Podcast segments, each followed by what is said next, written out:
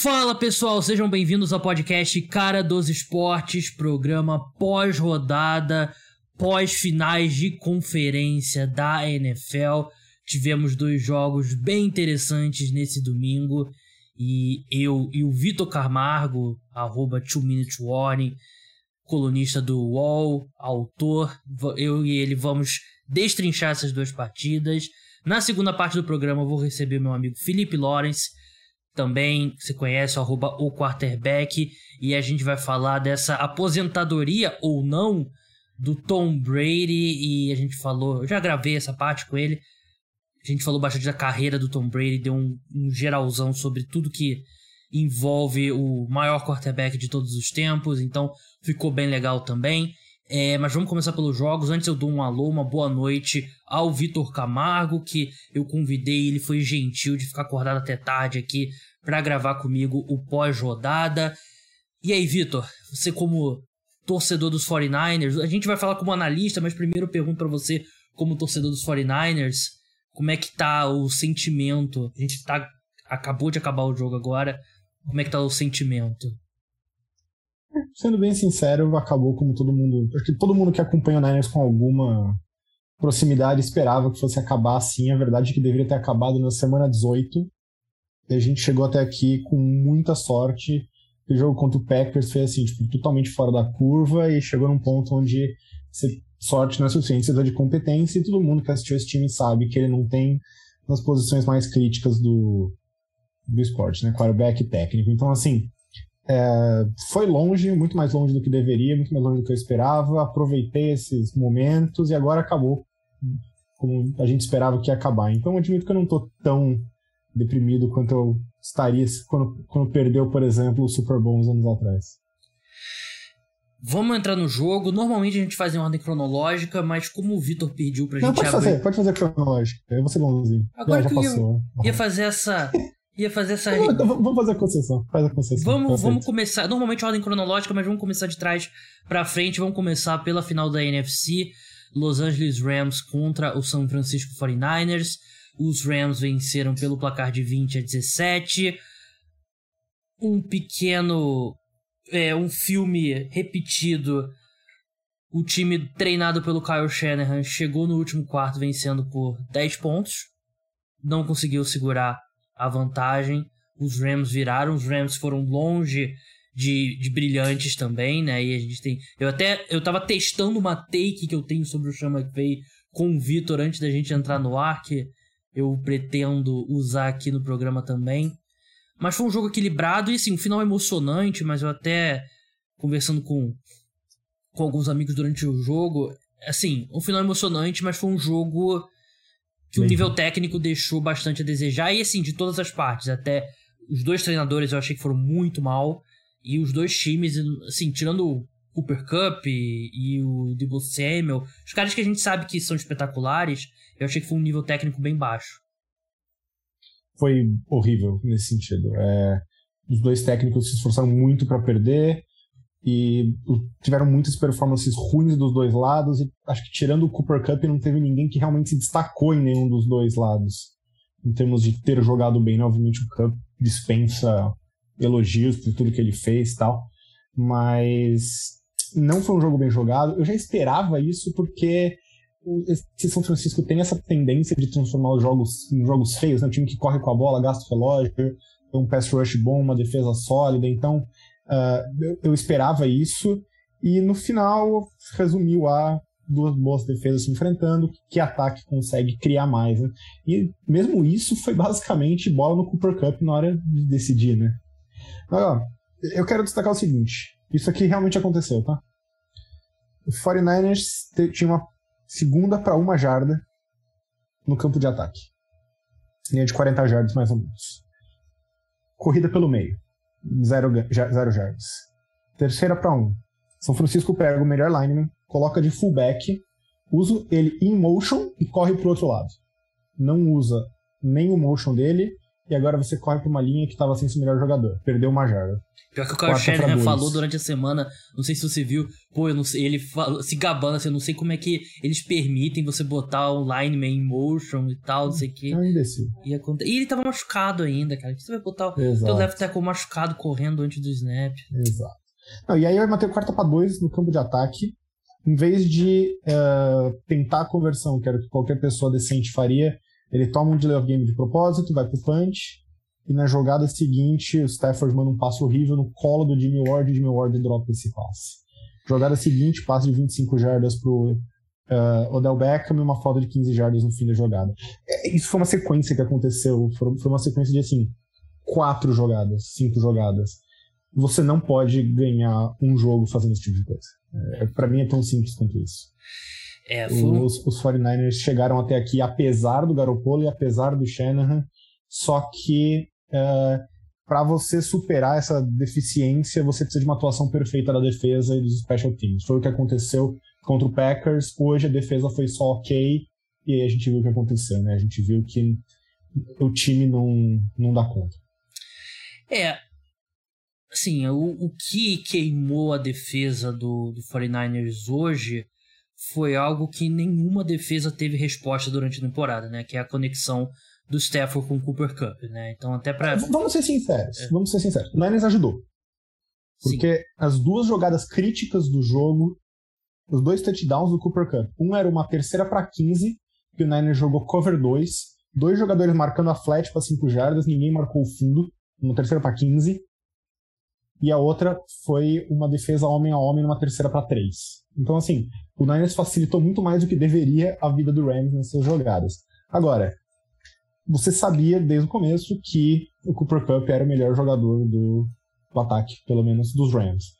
Grandes jogadores fazem grandes jogadas e grandes partidas, e foi exatamente o que o Cooper Cup fez hoje. Assim, o nível de refinamento das rotas que ele corre, o jeito que o cornerback tem a lateral, ele finge para dentro e corta para fora para tirar o cornerback, é completamente espetacular, assim, uma das coisas mais legais de se assistir no futebol americano da atualidade. Então, assim, eu por um, obviamente a derrota dói, mas eu fico tranquilo que pelo menos ganhou um time que merecia ter ganho, sabe? Eu queria ser justo, né? Porque não é, não foi algo específico do 49ers, né? Todos os times tiveram problemas contra o Cooper Cup, né? Mas eu depois do jogo contra os Packers, que eles fizeram um trabalho bem razoável contra o Davante Adams, eu até e o Cooper Cup é um jogador diferente do Davante Adams, mas em termos de alinhamento tem algumas coisas parecidas com o Adams eu, eu achei que o 49ers conseguiria fazer um bom trabalho com o Cooper Cup. Não anular ele, porque ninguém vai anular ele, mas pelo menos desacelerar ele. E ele não só, eles não só não conseguiram fazer isso, mas foram seis primeiras descidas conquistadas pelo Cooper Cup. É, que é um, só, só em terceiras descidas. É, é um negócio de, de outro mundo. O, a forma como ele manteve esse, esse time no jogo. Porque o Stafford começou é, logo no primeiro drive teve um passe atrás do, do Odell Beckham que o Odell Beckham poderia até ter conseguido a recepção, mas o passe foi atrás, é mais deméritos do, do Stafford. Drive seguinte do ataque dos Rams, passe desviado na endzone e interceptação, né? E foi um momento que o ataque dos Rams conseguiu andar bem e acaba parando ali na, na endzone porque lança a interceptação, né? Mas assim, depois volta, 49ers, Jimmy Garoppolo manda um passe numa cobertura dupla, uma terceira descida, terceira para sete. E no drive seguinte, touchdown do, do Stafford pro, pro Cooper Cup. Depois volta, touchdown do Debo Samuel de 44 jardas, foi um passe curto de Jimmy Garoppolo, que é aquela coisa que é o maior exemplo que a gente, todo mundo que acompanha a NFL já há mais algum tempo e tem alguma noção de, de números, fala que jardas totais não é uma estatística confiável.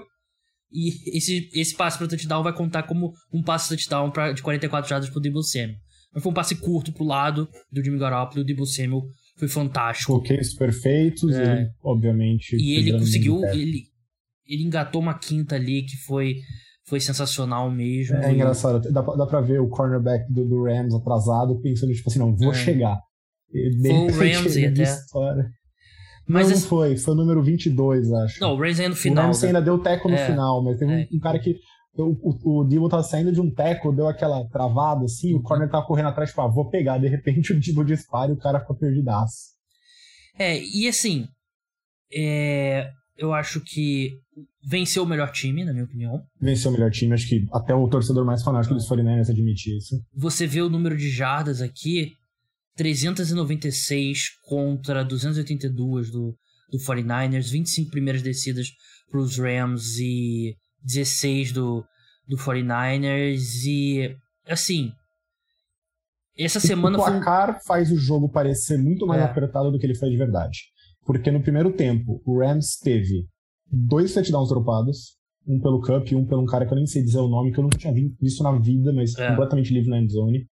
Teve uma interceptação na red zone que foi uma bola espirrada, tá bom, espirrada pela defesa, né? Foi o cornerback, mas ainda assim, essas bolas ficam meio penduradas, você nunca sabe quem vai pegar. Então, e, e ainda teve um field goal errado. Então, assim. Teve uma quarta descida que eles não conseguiram converter no, no sneak também. Ah, esse tudo bem, é. esse é mérito da defesa. É, esse foi, foi realmente mérito. Eu digo assim, coisas além do controle deles, né? Field goal errado não forçado, a interceptação de uma bola que pipocou e uma e um drop completamente livre na endzone. Então, assim, é, o, o, Rams tinha jogado muito melhor que o Niners, o Niners abri, conseguiu abrir um pouco na sorte esse, esse, essa vantagem de 10 pontos, e aí veio o que a gente meio que já espera, né? Kyle Shanahan e Garoppolo combinando para fazer aquele show de bola. E, assim, é, o Rams não jogou bem, né? Não. As pessoas vão falar muito, né, do Stafford. Acho que ele fez algumas jogadas espetaculares, mas ele também fez muitas jogadas péssimas que ele fez salvo, né? É, a interceptação do que o Jimmy Ward soltou no colo dele, acho que é a mais óbvia de todas. Mas é aquela coisa, na hora que precisava, ele e o Cup fizeram as jogadas. E o, e o McVeigh, que teve um jogo horroroso, pelo menos soube chamar as jogadas para colocar a bola na mão do seu melhor jogador. E o 49ers, que tem o Debo Samuel, foi um, um punch numa quarta para dois no campo de ataque. Na verdade, o Niners deu três punches do campo de ataque nesse jogo. Todos dentro da linha de 45, na verdade. É, eu então, acho que assim, o mérito, o mérito grande acho que é da defesa, do, defesa dos Rams, porque é, assim, o Aaron Donald ele não apareceu tanto contra o passe, e em geral eles não geraram muita pressão no Jimmy Garoppolo. Mas os 49ers correram 20 vezes com a bola para 50 jardas. E... e insistiram na corrida pelo meio. Era sempre é. a mesma jogada pelo meio. E, e, lembrando, aquela sequência que eu falei começa numa segunda para um, que o Niners corre duas vezes pelo meio e é, e é stuff das duas vezes. Então, é. É, o Niners, parte do que faz o Niners é, ser um bom matchup pro Rams é que o jeito que o Niners corre pelas laterais tira um pouquinho a força do pass rush da linha defensiva do Rams. E o Rams entrou para parar isso e conseguiu para isso, né? Teve 2.5 jardas por corrida e o 49ers simplesmente nunca teve uma resposta. Né? É, nunca. É, os Rams tinham esse foco mesmo, né? E eu falei no preview, né? Que é, é o que você falou, né? Não é um, no papel não é um matchup bom para os Rams, porque eles não só correm bem com a bola, mas é, é muita movimentação na linha ofensiva que consegue é, botar o Aaron Donald perseguindo a jogada, consegue com um bloqueio vindo de outro lado, tirar o Aaron Donald do jogo. Mas eu achei que ele teve um papel tático ali contra o jogo terrestre muito bom. E a, a própria questão do Jalen Ramsey, né? Porque como o Debo Samuel alinha muito no, no backfield, não é fácil pro Jalen Ramsey seguir o Debo Samuel, né? Como você, ele faria num jogo importante contra o wide receiver 1 do adversário. Porque o Debo Samuel vai pro backfield, o Jalen Ramsey vai fazer o quê, né? No, e não tem ele fica um pouco ali sem função, né? Mas eu achei que foi um ótimo trabalho da, da defesa dos Rams. O ataque, acho que o, o Vitor definiu muito bem, né? Os momentos chaves ali que deixou a desejar. Sobre os treinadores, né? E é, eu não vou tão longe na crítica do Kyle Shanahan como, como o Vitor, né? Ele é torcedor, claro, ele acompanha o time mais perto do que eu. Mas, assim, a minha comparação, tanto do Sean McVay quanto do Kyle Shanahan, mas eu acho que um pouco mais do Sean McVay, aquela que eu falei que eu fiz antes da gente começar a gravar, eu testei com o Vitor, o Sean McVay me lembra um pouco, guardado as proporções, meio que o Ben Simmons. O Sean McVay, ele, ele desenha um ataque, assim, como elite da elite das mentes ofensivas na NFL. Em situações neutras de jogo, ele chama muito bem as jogadas e ele coloca ele colocava o Goff, coloca agora o Stafford em boas chamadas, em boas situações, em desenhos que abrem wide receiver ali, que o esquema ajuda o jogador a se desmarcar e tal. Mas assim como o Ben Simmons, ele é um excelente defensor e um cara que armando o jogo ali na transição é fantástico. O Ben Simmons tem uns problemas graves no jogo dele, né? E o Sean McVay tem uns, tem uns pontos no jogo dele que são tenebrosos, que é o manejamento de jogo. O Sean McVay, quarta descida, ele é extremamente conservador. Ele, eu fiquei surpreso dele ter ido para aquele sneak ali com, com o Stefan, porque em geral ele é muito conservador. E ele não ele teve um desafio, ele pediu um desafio durante a temporada regular, porque ele no fundo ele deve saber que ele não é bom nisso, e pediu dois hoje. E os dois, os dois foram péssimos, os dois péssimos. Queimou timeout como se não houvesse amanhã. Ele isso é um problema dele desde o primeiro minuto como ele, quando ele assumiu como head coach dos Rams. Ele não os Rams chegam, sempre chegam no final do jogo sem timeout. Ele é péssimo no administra na administração durante o jogo. Ele ainda é muito jovem. A minha tendência é acreditar que ele vai melhorar nisso. Mas ele chega ao Super Bowl e ainda tem uns buracos muito grandes no, no trabalho dele como head coach. Assim como o Kyle Shanahan. E como os dois trabalharam juntos, tem essa conexão dos dois, é... faz sentido o Kyle Shanahan muito conservador, o que é mais irritante ainda porque são dois técnicos que são boas mentes ofensivas, têm ataques criativos, é, tem principalmente o Kyle Shannon, tem um bom ataque terrestre para você converter quarta descida para uma, duas jadas, isso é importante.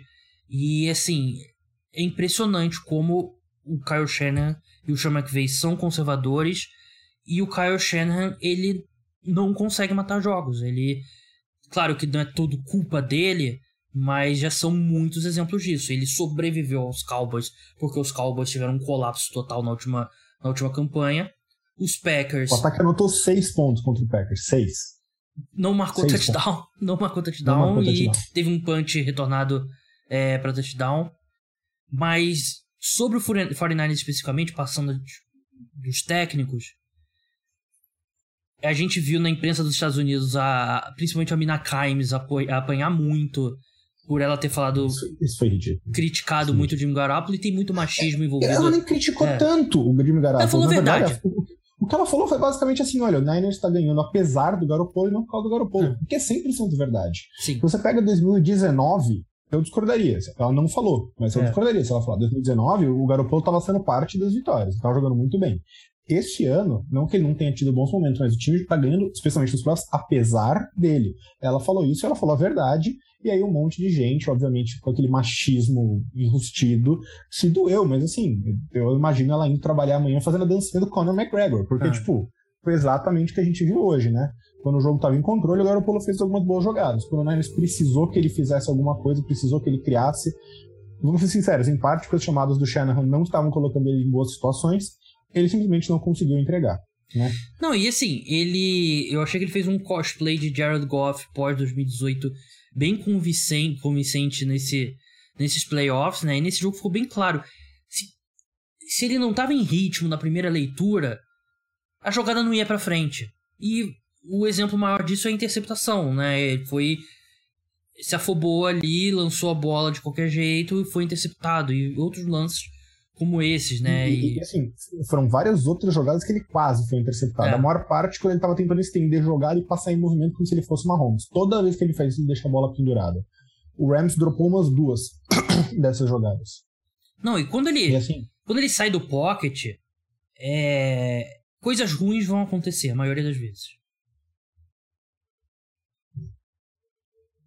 É, é ele não é o que a gente falou, ele não consegue criar, né? E se a jogada quebra a estrutura, ele não consegue fazer nada. Por isso que o, o Sean McVay, ele foi atrás do Stafford, né? Que também não é um cara, não é um playmaker, mas ele é superior ao Goff. E é por isso que tem aqueles boatos que o, o 49ers tentou muito o Aaron Rodgers, né? Parece até que... E o, o próprio Stafford. O próprio Matt Stafford. Né? Parece até que o, o Kyle Shanahan e o Matt LaFleur, eles meio que romperam meio que as a, a, amizade dos dois, né? Porque acho que o, o LaFleur não ficou muito feliz, né? Mas é por isso que eles subiram no draft pelo, pelo Trey Lance. E, assim, não vai ter. Eu sei que eu tô falando aqui que todo, não vai ter muito defensor do, do Jimmy Garoppolo é, na segunda-feira de manhã e tal, mas ele ele limitou, né? E o time chegou onde chegou, apesar do Jimmy Garoppolo. Por isso que mais que você, Vitor, eu eu vejo, assim como eu vejo coisa boa, muita coisa boa no Sean McVay também, eu vejo muita coisa boa no Kyle Shannon, apesar de eu ter achado que não foi um bom ano dele. Eu achei que. Tá, então deixa eu te perguntar o seguinte: é. que evidência a gente tem que o Shanahan é bom? 2019. 2019 o Niners teve a segunda melhor defesa da liga. Mas também teve um ataque funcional com o Jimmy Garoppolo. Top 10, beleza. Mas o que levou ele Mais do que funcional. Top 10 é bem mais do que funcional. Beleza. É. Mas foi carregado pela defesa, que ele não mexe. Eu acho carregado outros... um termo forte. Foi, né? Tá bom. Pelo menos foi o principal motor do time. Nos Só... outros anos com o Niners, o único ano que o Niners teve um ataque um pouquinho melhor do que medíocre foi esse. 2021. E a gente viu nos playoffs o que aconteceu. Eu não tô absolvendo o Kyle Shannon de culpa. Não, calma, calma que tem mais, calma que é. tem mais. Antes, como coordenador ofensivo, que eu acho que ele é um bom coordenador ofensivo, mas mesmo como coordenador ofensivo, ele teve um ano muito bom com o, com o Matt Ryan, que ele foi MVP, teve o ano de calor do ano com o Robert Griffin, se não me engano. Mas os outros anos também foram ruins. Ele teve um então, ataque assim, funcional dos Browns com o Brian Hoyer. Justo. Ok. Mas assim, é, como o coordenador, eu acho que ele é bom. Eu acho que ele consegue desenhar boas jogadas. Agora, quando ele precisa tomar decisões sobre como usar isso, eu acho ele péssimo. Porque olha a quantidade de vezes que o Niners teve terceiras ou quartas curtas. E um cara que tem Debo Samuel, tem dois dos melhores bloqueadores da liga no Trent Williams e no, e no Kittle, e ele faz uma corrida pelo meio. É insano e é insuportável para o torcedor. Hoje, eu, a gente falou, tá bom, beleza, ele não confia no Garopolo para passar a bola. Tá bom, mas assim, o time teve 2.5 médias de jardas por corrida e ele insistia toda hora em chamar a primeira descida de corrida também, especialmente no primeiro tempo. É, nem vou falar do conservadorismo, mas assim, você não pode ser uma mente ofensiva genial se você continua tendo ataques medianos um pouquinho acima da média. Tem alguma coisa errada aí. Ele e, não é, e o Niners pode não ter quarterback, mas o Niners tem muito talento no ataque. Teve uma das melhores linhas da liga, tem bons running backs, tem ótimos wide receivers e tight ends. Sim, é, tem material aí para fazer bem melhor. Tem mesmo, isso eu concordo com você, mas eu acho que foi o que eu falei, ele conseguiu construir ataques que jogam melhor do que o nível do Jimmy Garoppolo como quarterback em geral é, sugere. Hum, mas, mas daí eu também tenho que fazer uma ressalva. O, o, o, Niners abraçou o Jimmy Garoppolo por causa dele também. Sim. Ele foi o cara que bancou o Garoppolo, então não dá pra falar também assim, ah, não, é apesar do Garopolo. Ele tá fazendo, não, ele tá fazendo milagre porque é o cara que ele escolheu. Né? Ele é o cara que tá bancando o Garopolo lá faz tempo. É, e ele, ele já chegou na franquia com um nível de poder que é incomum para um cara que estreava como head coach, né? E ele basicamente ele manda no elenco, né? Ele... O Niners fez a escolha certa, eu quero deixar isso bem claro quando contratou ele. Era um cara que merecia essa vaga, estava vindo de um trabalho muito bom em Atlanta, era um cara ainda jovem, parecia ter ideias para frente, vamos dizer assim. E é assim, quando as coisas estão indo bem, é o que você falou do Ben Simmons, né? Quando as coisas estão indo bem, quando seus companheiros estão acertando os arremessos, quando você pode focar naquilo que você faz bem, funciona. Mas assim, você quer competir pelo Super Bowl, você tem que. Às vezes é menos sobre o que você faz bem e sobre o que você não faz mal. E, honestamente, essa derrota é muito sobre o que o Shanahan não faz bem se adaptar ao longo do jogo, tomar decisões em quartas descidas e chamar jogadas em situações curtas. Assim, todo mundo que torce pro Niners e acompanha esse time de perto com algum senso crítico sabia que esses eram os grandes defeitos do 49ers, tirando a secundária dos cornerbacks, que também custou um pouco hoje, mas não foi o motivo da derrota. De novo, assim, você está enfrentando o Cooper Cup. Você não vai. Podia ser Ramsey, AJ Terrell e. Sei lá, fala mais um bom cornerback aí que eu tô irritado. É, é... Mas assim, mas... Eu acho que são coisas. Ele pode. Eu acho que. Eu acredito nisso. O treinador evolui assim como o jogador evolui. E. Um cara que tinha. que sempre foi uma mente ofensiva brilhante e tinha problema de manejamento de jogo era o Andy Reid. O Andy Reid era muito criticado. E Perdeu hoje por causa disso. A gente vai falar sobre isso, mas ele melhorou muito.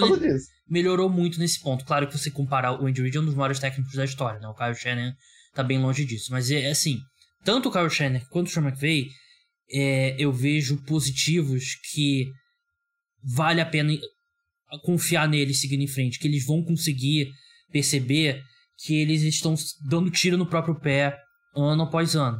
E assim, o problema é que o Sean McVay chegou no Super Bowl. E é muito difícil em, no esporte fazer essa autocrítica quando você tá ganhando, né? Porque. E o próprio 49ers também chegou na final de conferência quando ninguém esperava que eles fossem tão longe nos playoffs, né? Então, mas eu acho que os dois têm positivos que valem a pena é, seguir em frente. Mas vamos passar para a final da AFC também. Posso que... falar um último ponto? Claro. Porque eu acho que você tocou num ponto muito bom, que é a falta de evolução. São os mesmos erros faz cinco anos. Né? Isso eu acho que é a parte mais frustrante pro torcedor do 49ers. Perder faz parte. O Rams, mais time que o 49ers. De novo, acho que qualquer torcedor do Niners com mínimo de assim, que não esteja totalmente cego pelo clubismo, vai admitir que o Rams é mais time que os 49ers. Mas os erros são os mesmos, né? As chamadas conservadoras são as mesmas, elas já custaram para o time no passado, continuam custando. A dificuldade de adaptar em situações de fim de jogo, especialmente com uma vantagem, continua sendo um problema.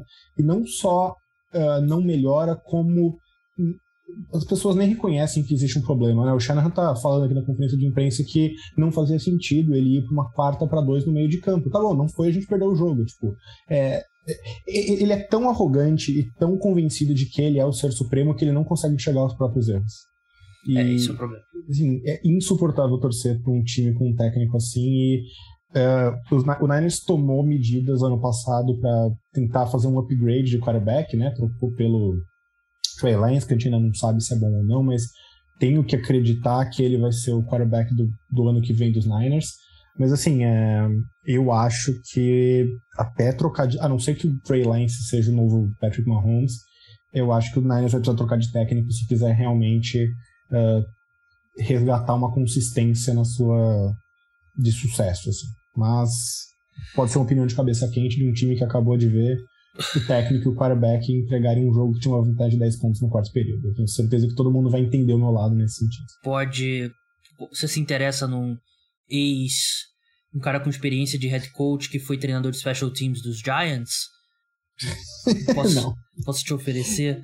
É... Não, mas eu ainda não me conformo, até hoje, assim, já faz acho que oito anos, eu não me conformo que, que o 49ers mandou o Jim Harbaugh embora.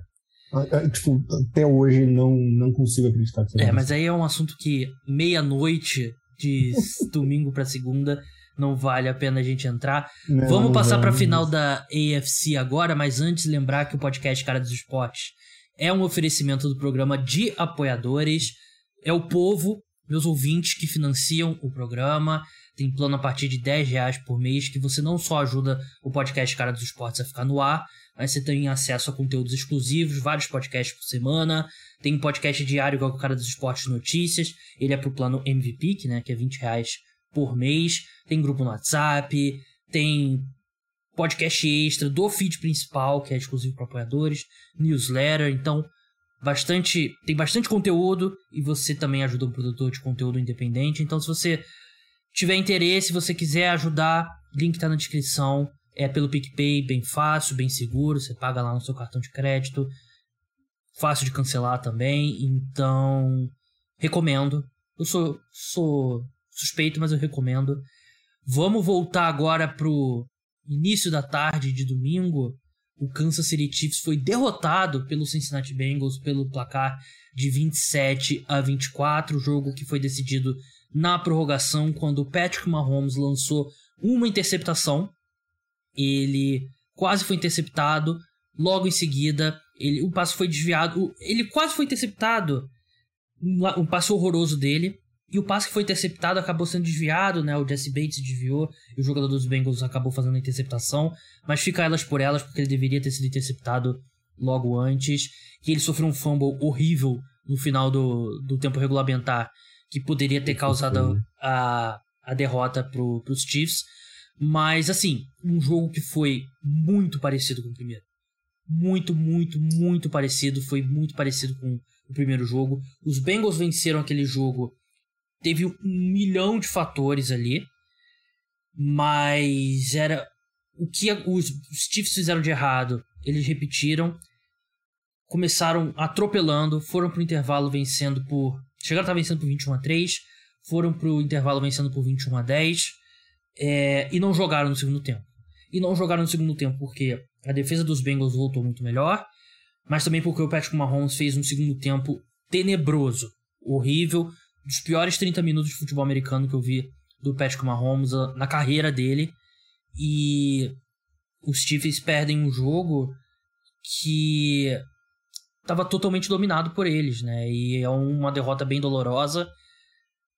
Joe Burrow merece muitos créditos e a gente vai falar bastante sobre ele. Mas também a defesa dos Bengals, é, eu acho que a gente merece começar por ela, porque ela fez um trabalho perfeito no segundo tempo. Posso fazer uma provocação antes da gente falar? Eu queria, queria justamente trazer esse ponto da defesa, mas eu tenho uma pergunta para fazer, uma provocação explícita aqui para fazer para você. Por favor. Você falou que o Andy Reid é a prova de que os treinadores melhoram com o tempo, porque ele era famoso por perder muitos jogos, por lidar mal com o controle do relógio uhum. e por lidar mal com situações de fim de jogo. E a pergunta que eu faço é: ele melhorou ou ele simplesmente conseguiu um quarterback que compensa? Não, ele porque melhorou, porque ele... ele... já tinha melhorado com o Alex Smith também. Ele não é Mas, perfeito. Ó, ele não é perfeito. Das 10 maiores viradas da história dos playoffs, ele tomou duas em Kansas City e uma nos Eagles. Então foram duas em Kansas City, foram duas recentes e uma inclusive hoje. Ele perdeu hoje, em parte, por causa de um timeout que ele gastou à toa.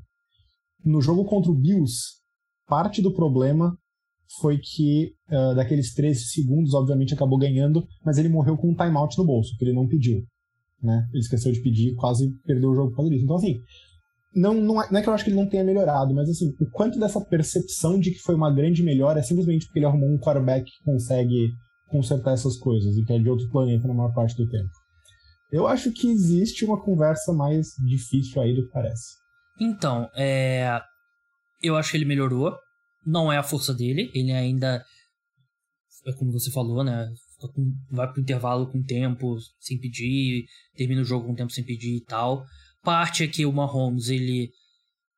Assim, ele tem muitas críticas. Eu, eu coloco essa conta, assim, se fizesse um ranking dos culpados da derrota desse, desse domingo, eu acho que o Mahomes é mais do que o Andy Reid, porque eu achei que o segundo tempo dele foi tenebroso. Mas tem uma coisa também que acho que muito. O pessoal não vai, não vai gostar muito de ouvir, mas muita coisa na NFL é aleatoriedade. Você, você, Sim, não tá, você não tá jogando série de melhor de sete, você tá jogando. Miners e Packers, é. poxa. Quantas vezes você vai ter um bloqueio de field goal Sim. e um punch bloqueado nada para touchdown, né? O que eu quero dizer com isso é o seguinte: o Andy Reid melhorou, eu acredito que ele melhorou. É uma força melhorou. dele eu hoje em dia. Não é uma força dele, mas ele não é mais trágico como ele era. Mas e, ele ainda tá custando jogos pro time dele. Mas eu acho que no geral a gente, ele superou esses traumas porque ele vai pros playoffs todo ano. E você vai. Eu acho que tem um ponto importante aqui que é assim: é, não só porque o cara é ruim tomando decisão na lateral de campo, quer dizer que ele seja um técnico ruim. Sim, é. E muito mais que tá por trás, ele ser um bom técnico, que eu acho ele um baita técnico. Ele é muito bom em criar planos de jogo, ele é muito bom em desenvolver jogadores, eu acho que ele é muito bom em adaptar os ataques uh, aos seus quarterbacks, ele parece ser muito bom de elenco de modo geral. Então, assim, eu acho que ele é um bom técnico. Eu não estou dizendo isso para dizer que ele é um técnico ruim, mas eu acho que, assim, eu acho que vale a, é justo você olhar e falar, ok, ele está cometendo os mesmos erros que antes, ele só tem um quarterback agora que consegue fazer mágica. Ele precisa melhorar nesses pontos, né? É, e, assim, eu não acho que ele vai melhorar mais porque ele é velho. O Shannon é novo, ele deveria é, estar melhorando e estar aprendendo. Eu acho que ele é tão arrogante que eu acho que ele não consegue melhorar. Mas enfim, vamos falar do, da defesa dos Bengals, porque eu amo Joe Burrow, você sabe. É. Né? É, aqui em casa ele é conhecido como mozão, tanto hum. por mim como pela patroa. A gente. Foi, acho que foi o único quarterback que eu realmente acompanhei ele. Não, não assim como prospecto, ou não por causa de um time. Eu, eu acompanhei um jogador no college, foi a temporada dele em LSU. Adorei quando ele foi draftado pelo Bengals. O Bengals foi o segundo time que eu mais assisti esse ano depois do 49ers. E do Patriots, é terceiro, porque a patroa torce do Patriots. Ser o time que eu mais assisti só por causa dele, basicamente. Eu tô extremamente feliz que ele tá nesse Super Bowl. Mas hum, a gente não pode deixar isso ofuscar a defesa do, dos Bengals, que assim, ela foi, se eu não me engano, 17 na temporada regular. Então ela não foi horrível, mas não foi particularmente dominante. E o que ela fez nessas últimas duas semanas foi absurdamente espetacular. Não, e nesse jogo Nessa ela ser atropelada da forma como. Assim, muitos times teriam deitado. Teriam virado a barriga para cima e teriam.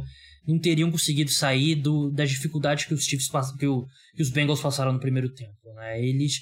O, a forma como eles voltaram pro segundo tempo, né? E assim, o que tava dando errado pro, pros Bengals no primeiro tempo é que é aquele, é aquele virou clichê porque ah, você bota os dois safety no fundo do campo para tirar as big plays do, dos Chiefs.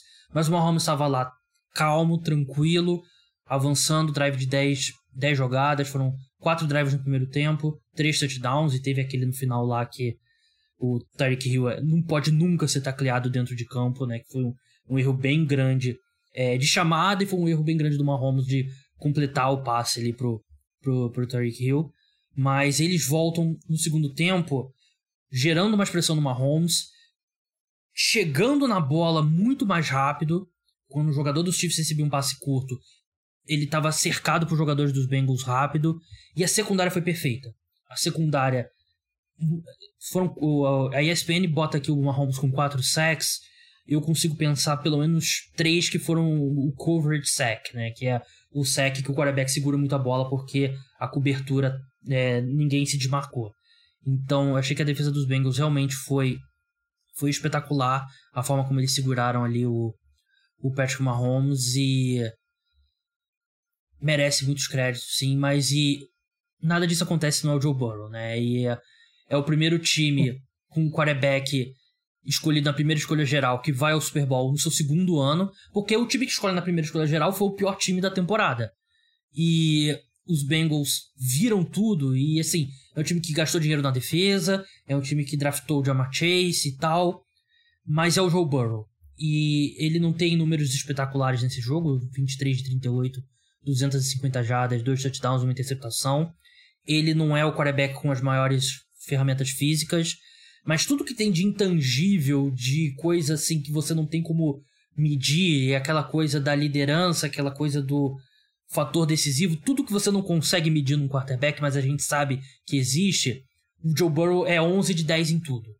Ele, a forma como os companheiros respondem a ele, não é fácil para um quarterback jovem se tornar um líder de verdade e todos os jogadores olham para o Joe Burrow e ele é espetacular e mostra o efeito que um, se encontrar um quarterback de verdade tem numa franquia que ele mudou totalmente Cincinnati Bengals que dos an depois dos anos 80 dos anos 90, anos 2000 e década de 2010, tava ali com Lions e, e Jets e qualquer que seja as piores franquias da NFL.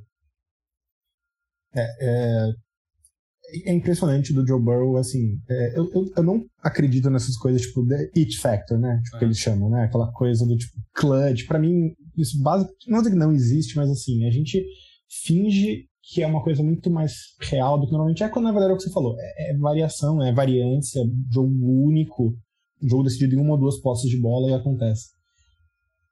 É difícil negar que nessas horas quando a gente assiste o Joe Burrow, porque ele realmente é.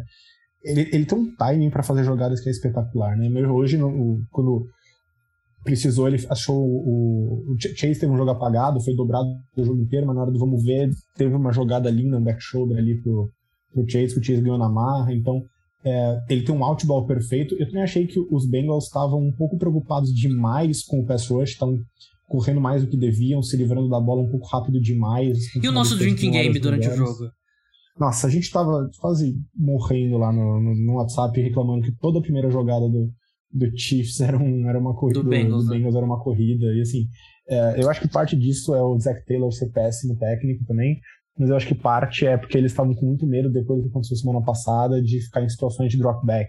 E a ironia é que justamente por isso eles estavam se colocando em situações de dropback longo, né? É. Mas eu acho que o Burrow é assim, quando precisou que ele jogasse 400 jardas e 5 touchdowns por jogo na reta final para ganhar a divisão, ele fez isso.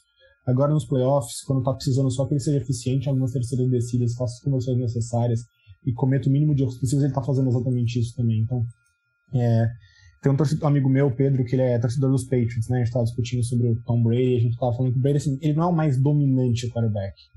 Né? Ele não é o Michael Jordan, eu acho que não tem quarterback equivalente ao Michael Jordan, mas assim, aquele cara que vai arrancar seu coração pulsante, dar uma mordida e levantar assim da cabeça para mostrar para todo mundo.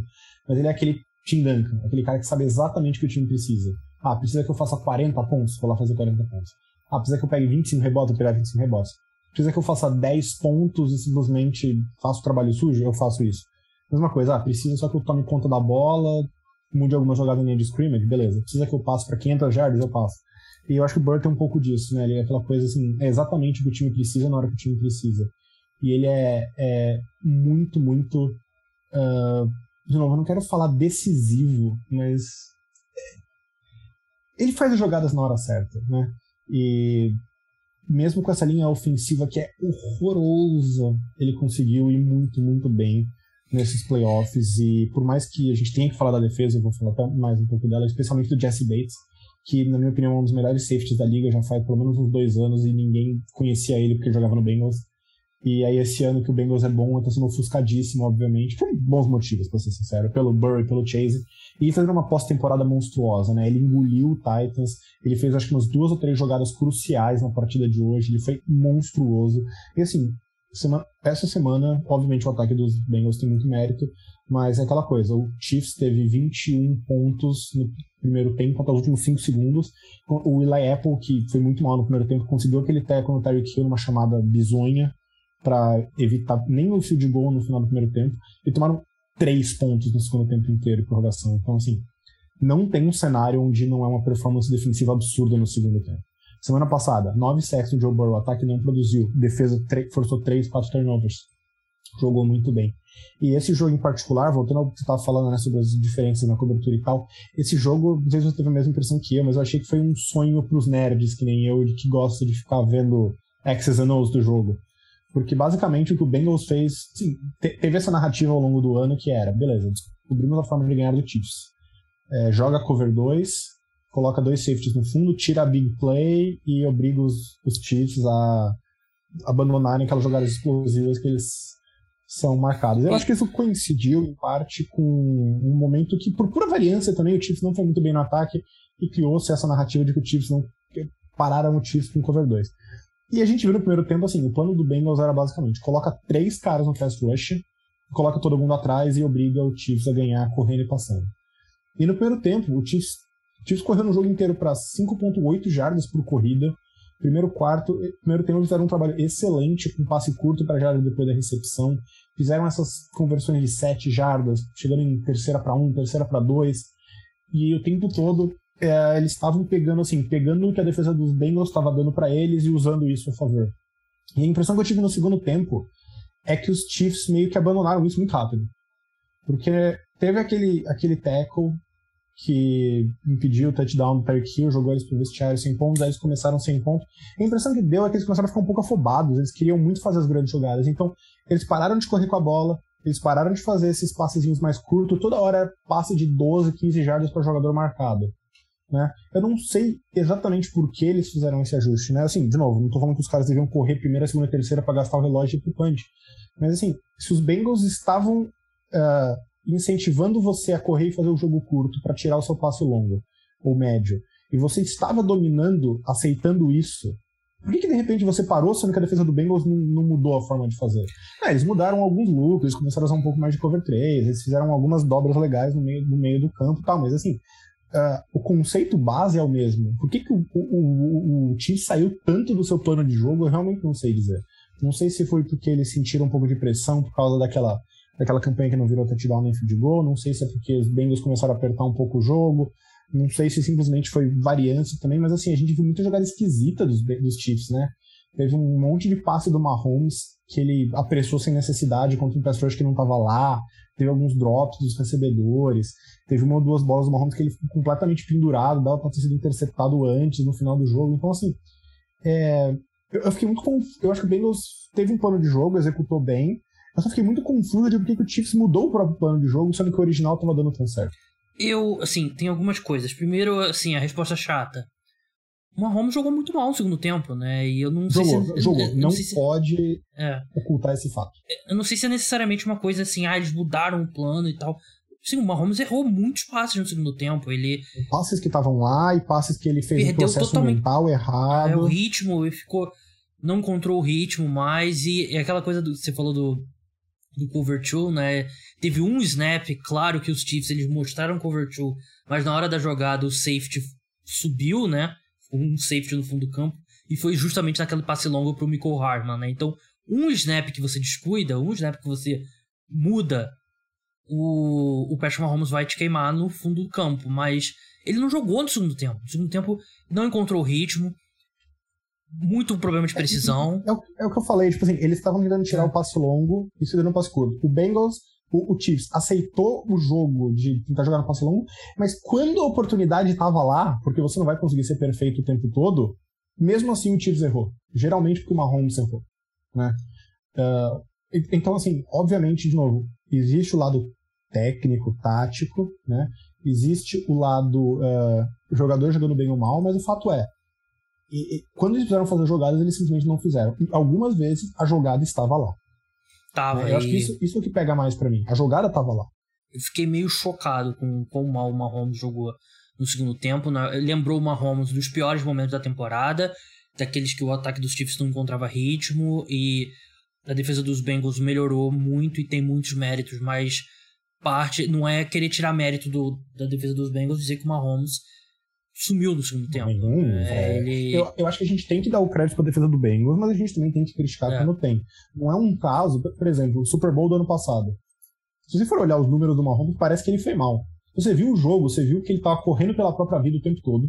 Nunca conseguia fazer um passe tranquilo. Nenhum outro quarterback teria um feito mais espetacular. Que... É, e toda vez que fez uma jogada espetacular, os, os recebedores dropavam. Tipo assim, é, você pode olhar os números e falar, nossa, o Mahomes foi mal. Cara, ele teve zero culpa. Nesse jogo, Obviamente a defesa do Bengals jogou bem, mas teve muita coisa que ele poderia ter feito e não fez nesse segundo tempo. Ele foi bem mal no segundo E eu não sei explicar. Tipo, eu não, eu não sei dar um motivo para isso. Ah, não, porque começaram a dobrar o Tyreek Hill, começaram a dobrar. Não, não, não teve nenhum desses grandes ajustes. Eles simplesmente mudaram o que eles estavam fazendo e não conseguiram fazer bem o que eles estavam tentando. É, foi realmente. Foi, foi uma tarde não muito boa do, do Patrick Mahomes. No geral, assim, ele teve o primeiro tempo que foi perfeito. E é aquele primeiro tempo que você, que você via ali, pô, você não tem como vencer esse time. Do jeito como os Chiefs jogaram nas três primeiras campanhas, você não tem como bater aquele time. Só que eles não conseguiram sustentar. O Mahomes, ele. Eu acho que é o que você falou no começo, eu achei que ele um pouco afobado no segundo tempo. E totalmente fora de ritmo, mas assim, uma vitória muito importante dos Bengals e eles são muito acima do que a gente esperava nesse estágio da reconstrução, né? Segundo ano chegar no Super Bowl, né? É, mostra que, assim, mesmo com todas as ressalvas que a gente tem do Zach Taylor, né? Das corridas em primeiras descidas sem parar e o play calling muitas vezes conservador também, ele acho que no geral ele fez o, acho que ele fez um ano melhor do que, por exemplo, o primeiro ano dele. É, ele tem, merece crédito também, mas eu, assim, o que mudou nesse time é o Joe Burrow. O que mudou nesse time é que eles draftaram um quarterback que vai ser bom por 15 anos. Vai ser top 5, top 6 pelo menos, top 7 por, pelos próximos década e meia. Então isso muda. Eu tenho, eu tenho uma hot take aqui sobre os Chiefs. Diga. Eles não têm que se preocupar, eles, vão, eles vão ficar bem. Não é, não, não tem o que. Assim, eles têm que continuar investindo. Todo time, o, o elenco de um time nunca tá, tá, pronto, né? Você tem que sempre continuar colocando. O, o Chiefs claramente precisa de alguém que seja um terceiro alvo, né? Pro Kelsey, pro, pro Sim, Rio. Total. O Kelsey começou a dar alguns sinais que não é mais 100% do ápice Kelsey. E você não vai encontrar outro Tyrant como Kelsey, né? Você não drafta um Tyrant como Kelsey, porque não tem, não tem jogadores como ele. Então você tem que trazer um wide receiver que possa ser uma terceira opção e possa continuar subindo aí o depth chart.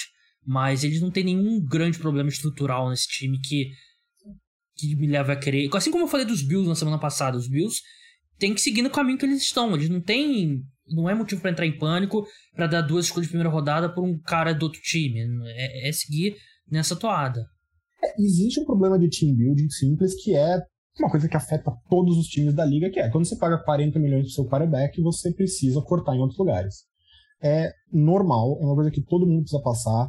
É, o Kelsey também tem uma extensão gigantesca, então assim, obviamente eles vão ter menos espaço salarial para trabalhar e nisso você vai ter falhas no seu elenco, é inevitável.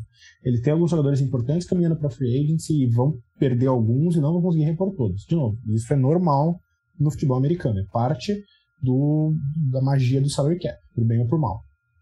Mas assim, você tem os melhores quarterbacks da liga, na minha opinião, melhor. Você tem uma linha ofensiva extremamente forte, com dois caras que vão estar em contrato de calor pelos próximos três anos, né? Que é o Trey Smith e o Creed Humphries. Uh, você tem, acho que o próximo da linha ofensiva pega aí por muitos anos. Só o Orlando Brown que não. Só o Orlando Brown que não, mas acho que ele. Acho que dá pra você usar a franchise tag nele. Então, assim, é. É, você tem essas, esses poréns que todo time enfrenta nessa situação, né? O problema de você ter um problema entre muitas aspas, você ter um quarterback muito bom. dentro desse contexto, que é inevitável, eu acho que eles vão estar tranquilos. Eu acho que, obviamente, você precisa arrumar coisa, que você falou, tanto estruturalmente, né? Precisa de um terceiro wide receiver, eu acho que dar uma reforçadinha na secundária. Mas, de novo, para mim são questões muito mais pontuais. Oh, e, óbvio, precisa ajustar algumas coisas táticas. Eu acho que tem que tomar cuidado com esses. Uh, com esses, esses gaps que vão ficar, mas, e com esses lapsos em jogo que a gente está falando do Andy Reid, mas assim, meu nível de preocupação com o Bengals hoje é bem baixo. Eu acho que eles vão estar tá aí nos próximos, nos próximos anos Chiefs, de né? novo competitivos. Sim, são quatro AFCs Championship seguidos, né? Não, é, então... o começo é o começo fantástico aí de carreira pro Mahomes, mas rapidinho antes da gente encerrar, é, Super Bowl, Cincinnati Bengals contra Los Angeles Rams, assim como todo mundo esperava antes da temporada regular, palpite mais popular entre, entre todos os analistas. É, a gente viu o Joe Burrow lidar muito melhor com a pressão nesse domingo, porque o Chris Jones, principalmente no primeiro tempo, ele estava mais tempo no backfield dos, dos Bengals do que o Joe Mixon. Ele. Eu tava vendo a hora que ele ia interceptar o snap, porque ele tava o tempo todo passando pelo interior da, da linha ofensiva. É, e agora vai ter o Aaron Donald pela frente. Porque eu eles acho que. trocaram o right guard no meio do jogo, né? Eu acho que eles conseguem. O John Williams ele é um, um left tackle bem razoável, eu acho que ele é acima da média. E eles conseguem ali dar um. O problema, o problema mesmo é o interior. E o interior vai bater com o Aaron Donald. Eles têm o Jalen Ramsey para jogar no, no Chase se eles quiserem. Ou fazer aquela coisa de botar o Jalen Ramsey no Higgins e dobrar o Chase o tempo todo. E, e do outro lado, você tem o Stafford que vai lançar uma ou outra ali para você pegar e a defesa tem que aproveitar. Tem que segurar, né? É. Mas é assim, lá pro eu acho que é um jogo equilibrado. Eu não, não vejo o favorito. Eu, eu, creio eu que os, os Rams, até olhar aqui no site de aposta, creio eu que o, os Rams vão abrir como favoritos, mas para mim é um jogo bem equilibrado. Porque eu vejo uma assim, eu vejo uma vantagem grande em quarterback pro, pros Bengals. Eu acho que os Rams têm que ser favoritos. Eu acho que os Chiefs eram mais favoritos contra os Bengals do que os Rams. Quatro não sei, os Bengals pontos ganharam. Rams. É, eu daria três, talvez. É, eu também daria. Vale lembrar que o jogo é lá no SoFi Stadium, né? A gente viu o mando de campo que, o, que os Rams têm. né? Exato, exato. Não sei exatamente quanto significa, mas em teoria eles jogam em casa, né? É, Eu acho que assim, você falou, né? O Jonah Williams é ok. O problema dos Bengals, acho que pior do que os tackles são os guards, né? Sim. O interior da linha. E aí você tem o Aaron Donald do outro lado. Então, hoje o Niners acho que é o time que melhor neutraliza ele na liga, neutralizou ele por tipo 57 minutos e ele destruiu o Niners nas últimas duas campanhas. Então, é, ele vai fazer a festa contra essa, essa linha e eu imagino que é, que vai ser um problema e os Bengals vão precisar é, tentar jogar com esses passos curtos de novo. O que me preocupa é o seguinte, esse é o tipo de jogo que os Bengals precisariam mover o pocket, né? Os Bengals não movem o pocket como time, eles não têm esse tipo de jogada no playbook com consistência, né? E pra mim isso é a morte contra com essa linha ofensiva contra os contra os, os Rams, essa o bife que eles têm na linha defensiva vai ser um problema. E eu acho que tem uma questão adicional que é, é como você faz para tirar o Ramsey do Chase, né? O Packers para mim é uma masterclass ambulante em como você faz isso, em como eles colocam o Devante Adams em motion, muitas jogadas justamente para você ou dar um head start para ele ou obrigar a defesa a na hora descobrir quem vai marcar quem, ou então realmente para forçar trocas de marcador, dependendo da chamada, né? E eu quero ver como o Bengals vai fazer isso. O Bengals gosta de usar o, o, o chasing end arounds, simulações de end arounds como decoy, mas eu não lembro de ver tantas jogadas onde eles colocam o chase no slot ou em movimento, eles gostam de deixar o chase fora, até porque o Burrow e ele tem uma química muito boa naquele back shoulder pass. Mas eu me pergunto se mantendo isso não é uma vantagem mais pro, pro Rams do que pro Bengals. Então, eu, eu acho que o Bengals tem que ser considerado favorito, mas eu também achava que os Chiefs eram franco favoritos. Eles eram, eles eram franco favoritos. Ah, contra os. O, o Chiefs era contra o Bengals e perdeu. Então, ah, eu acho que vai ser um bom jogo. Eu acho que vai ser um pouco mais defensivo do que as pessoas acham. Mas Eu não sei, eu, eu tenho esperança em Joe Burrow e seu charuto. A gente tem duas semanas aí para destrinchar esse jogo, mas enfim, esse é o pós-rodada das finais de conferência. Vitor, muito obrigado pela sua participação, terminando aqui meia-noite e 40. Agradeço aí. O pior é que o escritório decidiu voltar amanhã com o presencial e acabar o home office. Eu tô pistola. Boa sorte amanhã. Beba um cafezinho por minha conta, eu te mando o Pix. É... Mas, Vitor, muito obrigado. Sigam ele lá no arroba 2 Warning, né? TM Warning. E quando é que. Eu tô ansioso para essa série que você vai lançar da NBA 75 anos, lá no seu podcast, né? Era do Garrafão, se eu não me engano o nome. Mas quando que sai os episódios? Como é que é? Pro pessoal acompanhar. É, o NBA 75, o projeto que eu e o Renato estamos fazendo, deve sair na segunda quinzena de fevereiro. A gente não quer cravar uma data porque a gente teve alguns probleminhas com o áudio, teve que regravar umas partes por problema lá com, com o estúdio de gravação, então talvez a gente esteja. A gente não quer é, ficar correndo atrás de uma data que a gente promete, mas segunda quinzena de fevereiro a gente já consegue. Trilha sonora original super legal. Eu, eu fiz uma das trilhas sonoras no piano, inclusive. É, pra quem não sabe, eu toco piano. Uh, eu que compus. E toquei. E a ideia é realmente fazer um grande last dance, assim, antes de aposentar dessa vida de esportes. E acho que vai ficar bem legal. Assim, a gente pegou bastante gente falando com Oscar, narrador, comentarista, jornalista, pessoas que estão cobrindo o esporte desde o começo, pessoas que estão entrando agora, que tem uma pegada mais videogame, mais moda, mais música. Pegar tudo isso que faz a NBA dentro, principalmente fora das quadras da NBA, e realmente fazer uma história bem legal para fã de esporte, né? Esse episódio semanal, uma hora, uma hora e pouquinho cada um, alguns talvez um pouco maiores. A ideia é realmente deixar isso, assim que a gente faz com a Era do Garrafão, deixar isso não só como uh, produto legal, mas como um registro histórico, uma coisa que as pessoas possam recorrer quando for necessário. Bem legal. Vitor, boa noite aí e até a próxima. Eu sei que sua aposent... Eu já me certifiquei que a sua aposentadoria não significa aposentadoria de participar do podcast dos amigos. Eu prometi que eu vou voltar e pretendo manter essa promessa. É, só porque eu vou me aposentar de produzir conteúdo não quer dizer que eu vou deixar de assistir. E se eu assistir, eu vou ter opiniões, eu sou assim. Então, é, é bom vir aqui destilar essa, essas opiniões, botar para fora um pouquinho para não ficar guardando dentro da gente que dói. Então, eu posso me aposentar, mas eu ainda posso fazer aquele proverbial PJ de vez em quando.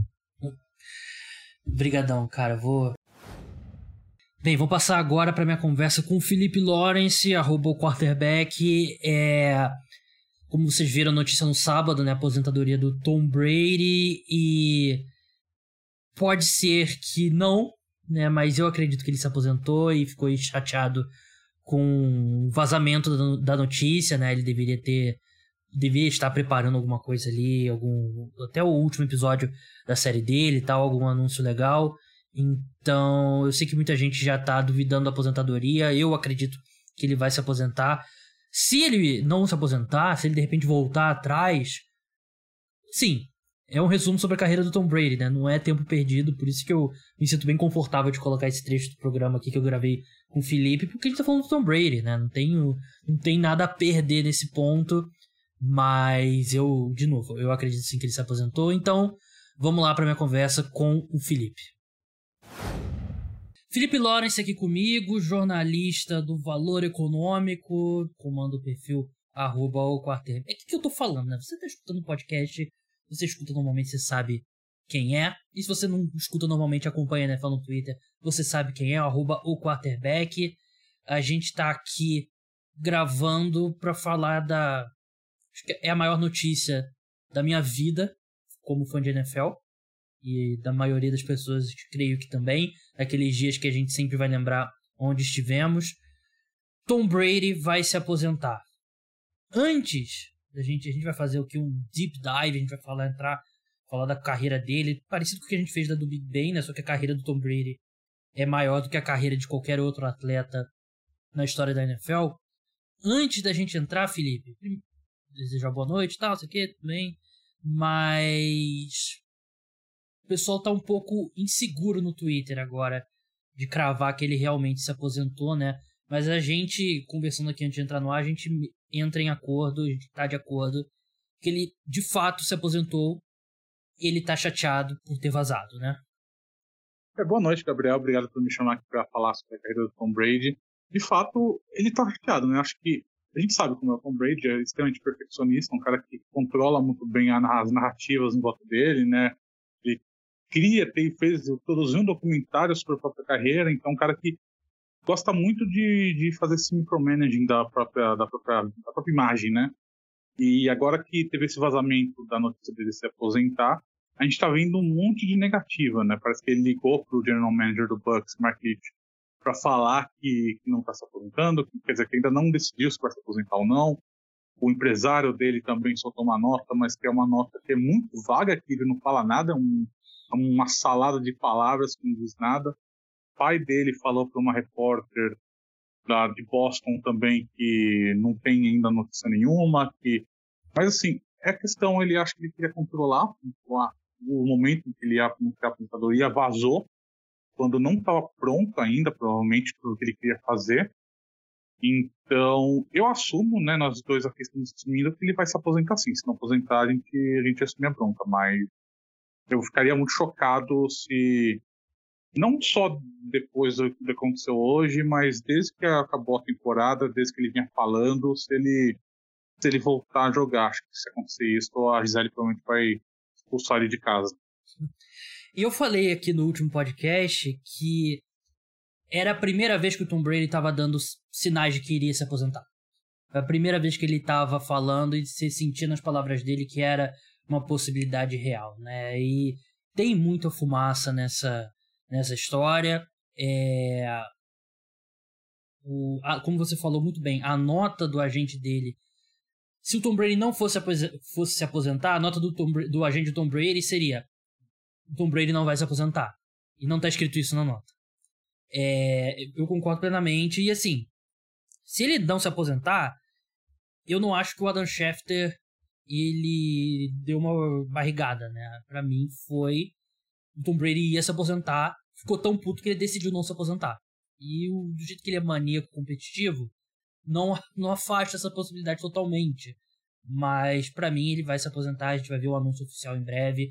Acho que um sinal também que é que é importante, a série dele, né, tava saindo o capítulo, toda semana, e o último capítulo tá atrasado já há algum tempo. Pra, Isso. Pra mim faz muito sentido que ser por causa disso, né?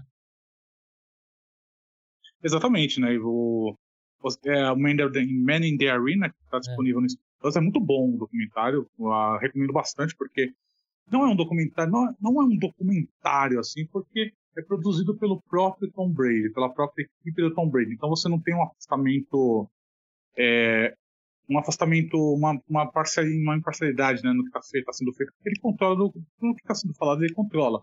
Mas é um documentário muito bom porque mostra muito como ele pensa, como que ele pensa o americano, o que ele pensa de, da vida dele, da preparação que ele fez para jogar em alto nível até os 44 anos. Então, é muito bom. E é uma série em 10 episódios, lançaram 9, porque eles lançaram até o momento em que ele termina a carreira dele no, no Patriots. Não falaram nada ainda do Tampa Bay Buccaneers, e provavelmente vai ser esse último episódio, que é o último. Vai mostrar não só o título, mas também a aposentadoria. Então tá bem atrasado, tem mais de um mês tá atrasado. É, então para mim, ele vai se aposentar. Se ele não se aposentar, você ele vai se aposentar um dia e você já escutou preview aqui da, da aposentadoria do Tom Brady. Vai explicar depois. É, assim como a gente postou, a gente postou o podcast da aposentadoria do Big Ben antes dele de fato se aposentar, né? Então é breaking news, próxima vez, quando ele se aposentar, por favor, dê crédito ao podcast Cara dos Esportes. Mas vamos entrar na carreira do Tom Brady. Uma grande carreira. Deixar aqui é, já estabelecido maior de todos os tempos. Não, não tem métrica que você possa pegar e definir outro jogador como maior de todos os tempos. É o Tom Brady.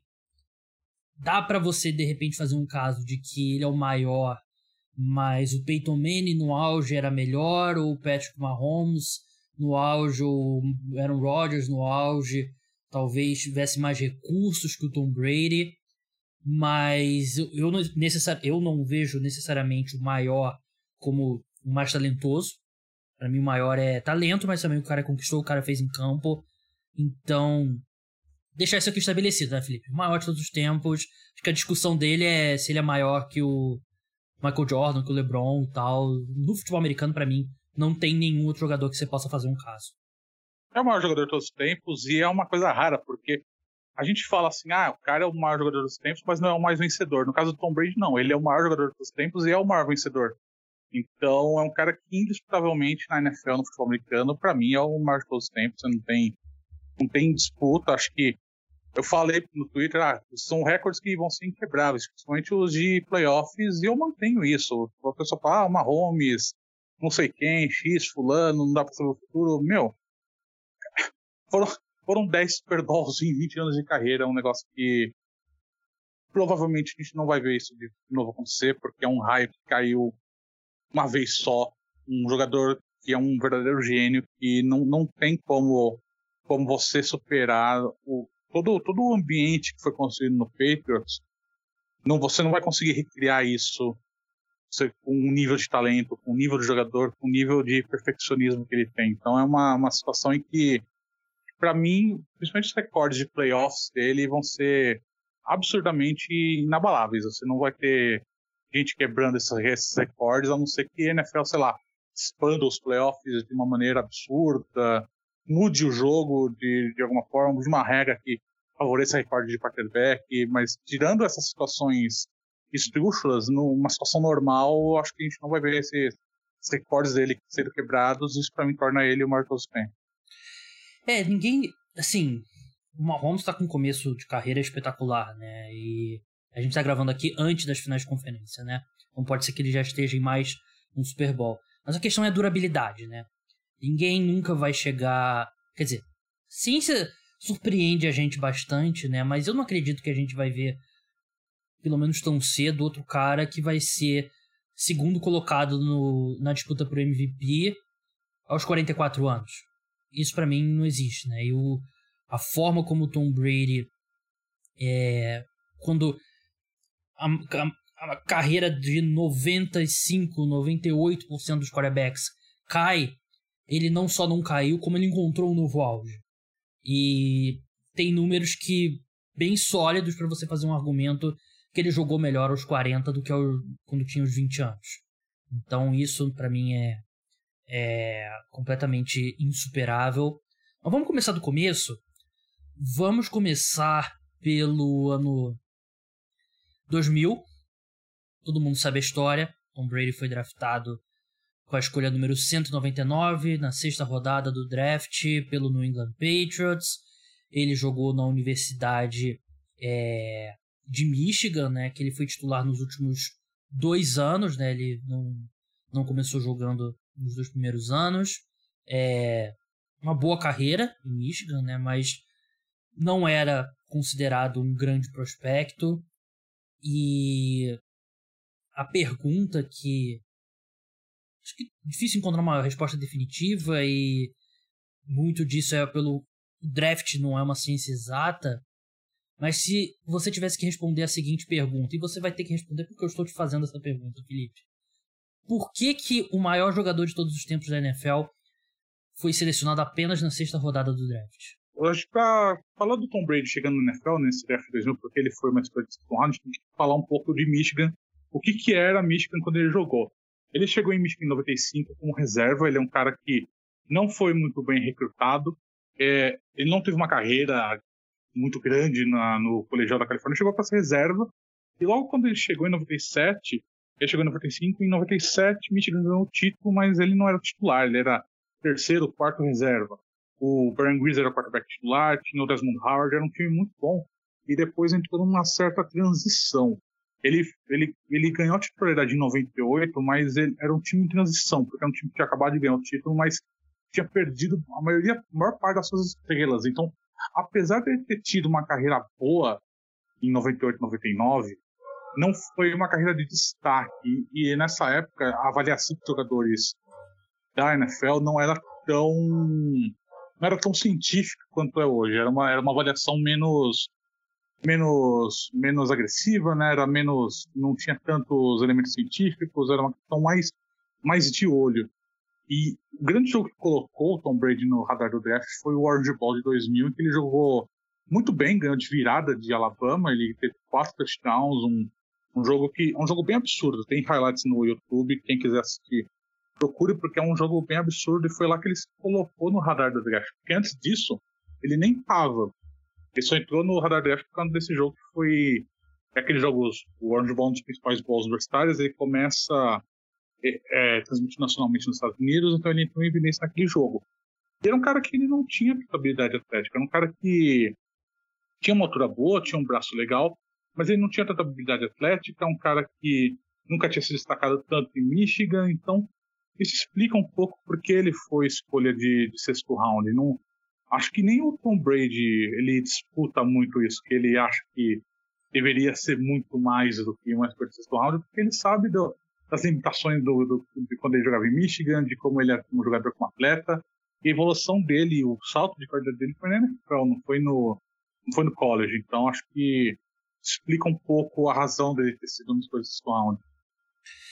É, eu lembro o Daniel Jeremiah, né, que ele é o principal analista de draft da, da NFL Network, e ele foi olheiro na NFL por muito tempo, né? Eu, não, eu acho que ele não era olheiro ainda na época do Tom Brady, mas ele ele conta a história do dentro do time dele que existiu uma conversa sobre por que, que a gente não deixou o Tom Brady passar, o que, que aconteceu que a gente não viu e é o que você falou, ele evoluiu muito na NFL, né? E ele realmente tem aquela foto clássica dele lá no combine, né? Ele não parece um atleta, né? Ele não não era você não via ali que o cara ia se tornar o maior de todos os tempos, né? Então, é, concordo com tudo que você disse, né? Ele é, é, um caso realmente único, né? E o próprio Patriots errou várias vezes, né? Porque se o Patriots soubesse que o Tom Brady seria o Tom Brady, eles, não, tinham subido na primeira rodada para selecionar ele, né? Não, é como se o Patriots também fosse o, o sabichão, né? E até o Patriots selecionou ele tendo um quarterback, né? Tendo o Drew Bledsoe, né? E tanto que ele não foi titular de cara, ele foi titular na ele se tornou titular em 2001 com a lesão do Drew Bledsoe, né? Foi logo no começo da temporada, né? Foi o primeiro segundo jogo, né? Foi, foi na, na segunda semana, se não me engano. E eventualmente aquele time venceria o Super Bowl. Venceu o Super Bowl contra o St. Louis Rams. E ali começa a lenda do Tom Brady, né? Que ele era um, até hoje é um dos maiores underdogs aí de, de Super Bowl a vencer, né? Nas casas de aposta. Ele venceria três dos quatro Super Bowl seguintes, né? Venceu esse contra o St. Louis Rams. O outro foi Raiders e Bucks. Depois ele venceu o Carolina Panthers, venceu o Philadelphia Eagles, todos sempre por uma vantagem de um field goal. É... Nessa época ainda, passando um carro aqui na minha rua, mas eu vou deixar como sempre. É... Não, não o pessoal, pô, o sucesso dele é legal, é, pô, espetacular e tal, mas não se projetava que ele se tornaria o que ele se tornou, né? Porque ainda era um time que tinha uma defesa muito forte e Bill Belichick, um treinador defensivo e tal, ele era um pouco mais, não que não vou falar que ele é um quarterback de sistema, né? Porque o pessoal vem aqui na minha casa me matar. E não era isso. Mas ele era um pouco mais parte do coletivo do que na a sequência de títulos depois, que ele foi era tudo naquele time, né? E eram bons times e tal. Mas o Tom Brady que levou esse time ao título. Nesse, essa primeira era, a sensação é que ele era muito mais a, a parte de um time que tinha uma defesa muito boa, special teams muito bons e um grande treinador. Era uma, o Patriots, como no, nessa primeira, essa primeira dinastia do Patriots, que a gente pode, pode chamar assim, é exatamente o que você disse, era um time conhecido pela defesa, não era um time, não era o Tom Brady que carregava a primeira defesa, era uma defesa que tinha jogadores muito grandes, né? Você tinha William McGuinness, tinha Mike Vrabel, você tinha Ted Bruschi, Rodney Harrison, você tinha Dexter Malloy, você tinha, tinha vários jogadores, vários jogadores da defesa que carregavam o Patriots de fato. A gente, se não, acho que ninguém, poucas pessoas que estão nos ouvindo assistiram desde o início da carreira do Tom Brady, mas naquela primeira temporada em que ele assumiu a titularidade de Bradson, não foi sem, sem controvérsias porque o Tom Brady ele assumiu, ele jogava bem, ele jogou bem, porque o, Drew Bledsoe sofreu uma lesão no quadril que quase encerrou a carreira dele. É, Mas ele jogava bem, mas assim, não era inquestionável. Tanto que na final de conferência daquele, daquela final temporada que eles foram pro Super Bowl em 2001, Tom Brady ele, ele, sofreu uma lesão, ele saiu, o Drew Bledsoe voltou, jogou tão bem que o Bill Belichick só definiu o titular do Super Bowl dias antes. Ou seja, você tinha uma, você tinha uma, uma certa ainda indecisão do que ia acontecer. E foi só depois daquela vitória no Super Bowl 36 que o Tom Brady se tornou titular. E mesmo assim, ele não era ainda um grande jogador. Ele nunca foi. Ele nunca, nessas primeiras temporadas dele, ele nunca foi candidato a MVP. Você nunca, uh, você nunca falava, ah, Tom Brady vai ser MVP por conta do, do, do, que ele fazia em campo. Porque ele era um quarterback que jogava bem, mas jogava o básico, não era um que levava, levava o time. No Super Bowl ele se destacava, mas é um cara que não, não ainda não tinha passado de nível. Era um grande quarterback da, da NFL, sim, mas ainda estava ele ainda era um time de defesa. O Patriots ainda era um time de defesa e o ataque só complementava a grande defesa. E foi só depois dessa fim da primeira dinastia que o Tom Brady deu esse salto de carreira, depois que ele fez os 30, né? Aí que ele deu esse salto na carreira dele. É, o primeiro MVP dele foi aos 30, né? Aquela temporada fantástica de 2007. Primeira vez que ele foi ao Pro foi só em 2005 e ainda no, no segundo time, né? Ele só foi ser primeiro time ao Pro em 2007. Então, é isso, né? Ele não ele foi se tornando, né? Ele não foi ele não foi como o Patrick Mahomes, que de cara já o primeiro ano dele como titular foi o MVP. Ele demorou um pouco. O Aaron Rodgers foi foi MVP, se não me engano, no terceiro ano dele na na NFL. Então o Tom Brady foi mais uma uma sequência e também numa NFL muito diferente, né? Porque pode parecer pouco tempo, né? 20 anos atrás. Não parece pouco tempo. Mas assim, é bastante tempo quando você olha um jogo daqueles, né? Você volta lá atrás, a NFL é totalmente diferente. A NFL era muito diferente, é, não era esse ataque aéreo, ataque aéreo, ataque aéreo, jogo terrestre não importa, defesa é secundária, o que importa é o ataque aéreo. Era uma NFL totalmente diferente, né? Era algo, sim, totalmente diferente.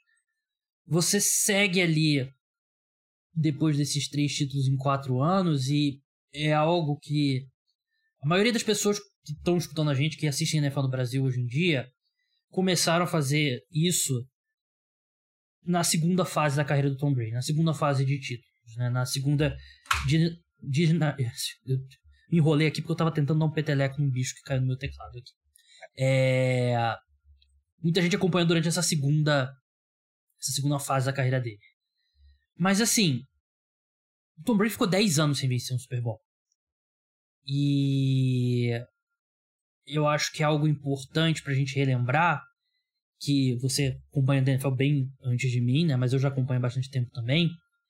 E chegou-se a criar a narrativa que o Tom Brady é aquela coisa do meme, né? Sem o meu Spygate eu não consigo. Porque depois daqueles títulos veio a acusação do Spygate. Para quem não lembra, os Patriots foram acusados de espionar os adversários, de filmar ah, os sinais dos técnicos, que era proibido. Tem algumas teorias aí de que eles filmaram o treino antes do Super Bowl dos Rams, que é, é até o Boston Herald que deu essa notícia na época se retratou, mas os Patriots foram punidos. Ele, o Bill Belichick pegou multa de 500 mil dólares, se não me engano, em 2007, perderam a escolha de primeira rodada do draft e tal. Todos os times odiavam os Patriots na época por, por causa disso. Muitos times acreditavam em coisa de. Aí já é um pouco de teoria de conspiração, não tem como provar, né? Mas coisa de, ah, é. Sei lá, microfone e atrapalhar as comunicações no jogo no, no Gillette Stadium, esse tipo de coisa. Era esse tipo de paranoia que rolava com os Patriots na época. E o time ficou bastante tempo realmente sem ganhar título, né? Foi ganhar de novo apenas no Super Bowl 49. Nesse meio período, veio que é para mim a melhor temporada do Tom Brady. E acho que é consenso que é. E eu acho que vai ter cada vez mais é, quarterbacks com números fantásticos. Mas pegando o contexto do que, que era o futebol americano em 2007, para mim é a maior temporada que um quarterback já teve na história da NFL. 50 passos para touchdown, 8 interceptações, 16 e 0, temporada perfeita. E logo depois da punição pelo Spygate, para mim é a maior temporada que um quarterback já teve. E digo mais: se a gente fizesse um torneio com times de todas as eras da NFL, os melhores times das eras da NFL, muita gente ia apostar nos times que foram campeões. Mas eu acho que esse time dos Patriots, pelo que eles fizeram na temporada regular, claro, perderam o Super Bowl, eles têm um argumento muito sólido como o maior time de todos os tempos. Eu concordo. Sim, o melhor, né? Talvez não o maior que não ganhou o Super Bowl. O melhor. Eu concordo inteiramente. E é bom lembrar que depois dessa primeira, dessa, dessa primeira dinastia do Patriots, o time deu uma desmontada, né? Foi naquela, naquela temporada de 2006, 2005 e 2006 que o time deu uma desmontada. E 2007 foi quando o Tom Brady deu esse salto de qualidade. Ele, foi, ele até fala disso no Mandarina, que foi mais ou menos nessa época que ele começou a, a se interessar mais pelo corpo dele, se começou a se interessar mais o que, que ele fazia fora de campo, o que ele se alimentava, o que ele treinava, porque ele fala no, no, no Mandarina que antes disso ele era um quarterback normal, que ele, ele, ele se dedicava mais porque ele foi escolher sexta, rodada e tudo mais, mas ele em termos de preparação, em termos de, de, de, de que ele fazia extra campo, né, fora do treino, ele era normal. Ele foi nessa época, 2006, 2007, que ele começou a se interessar mais para essas questões de fitness, para essas questões de corpo. Foi quando ele deu esse salto. E o grande salto na carreira foi o Patriots ter trazido o Randy Moss para jogar, né? E porque até aquela época o, o Patriots não tinha grandes recebedores. Não era um time conhecido por ser grandes recebedores, tinha alvos confiáveis, né? Dion Brandt, você tinha jogadores que eram confiáveis, mas que não eram grandes recebedores. O Randy Moss foi o primeiro grande recebedor na carreira do Tom Brady. Ele fez chover naquela temporada de 2007.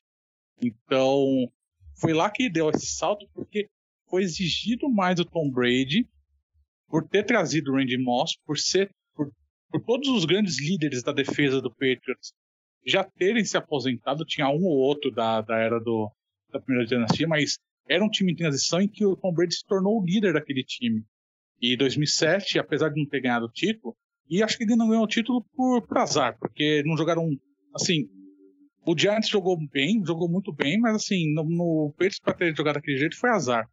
E tem, a que, e tem essa questão que o Tom Brady teve uma temporada absurda de números, até como você bem disse, uma temporada aqui de quarterback, uma temporada pura de quarterback, a melhor de todos os tempos, até pelo contexto que era da época, que não era uma, não era uma, ainda não era uma liga totalmente voltada para o ataque que a gente vê atualmente. Estava indo, começando essa transição, mas ainda não era uma liga que favorecia muito né, o, jogo, o jogo aéreo. Ele conseguiu fazer aquela temporada absurda e foi quando ele deu esse salto. E a partir daí, apesar de o Patriots ter ficado um bom tempo sem ter ganhado o título, foi quando ele começou a engrenar, quando ele começou a realmente a ganhar corpo, como, poxa, será que ele é um dos grandes quarterbacks da história do NFL? Ele voltou muito bem depois daquela temporada de 2008 que ele rompeu o ligamento no joelho.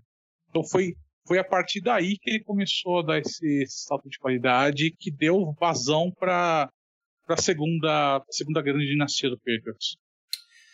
Verdade, né? E assim, não dá para chamar também esse período, ah, os Patriots tiveram uma queda, né? Claro, eles não venceram o Super Bowl, mas 2005 Divisional Round, 2006 final da AFC, 2007 perderam o Super Bowl, 2008 Tom Brady, eles vencem 11 jogos sem o Tom Brady e o e não vão aos playoffs. Aí eles perdem no wildcard para os Ravens, perdem no Divisional Round, perdem no Super Bowl, perdem a final da UFC duas vezes seguidas. Então eles estavam sempre ali na, na, na disputa ali, né? Mas a NFL é isso, né? Não dá pra, não dá pra ganhar sempre, né? E o Randy Moss, aquele ano, parênteses, né? 23 passes para para touchdown recebidos, né? Negócio de outro mundo. O Randy Moss ali na, na reta final do auge dele, né? Tinha o Wes Welker também que é, se tornaria ali o Wes Welker andou pro Julian Edelman correr depois, né?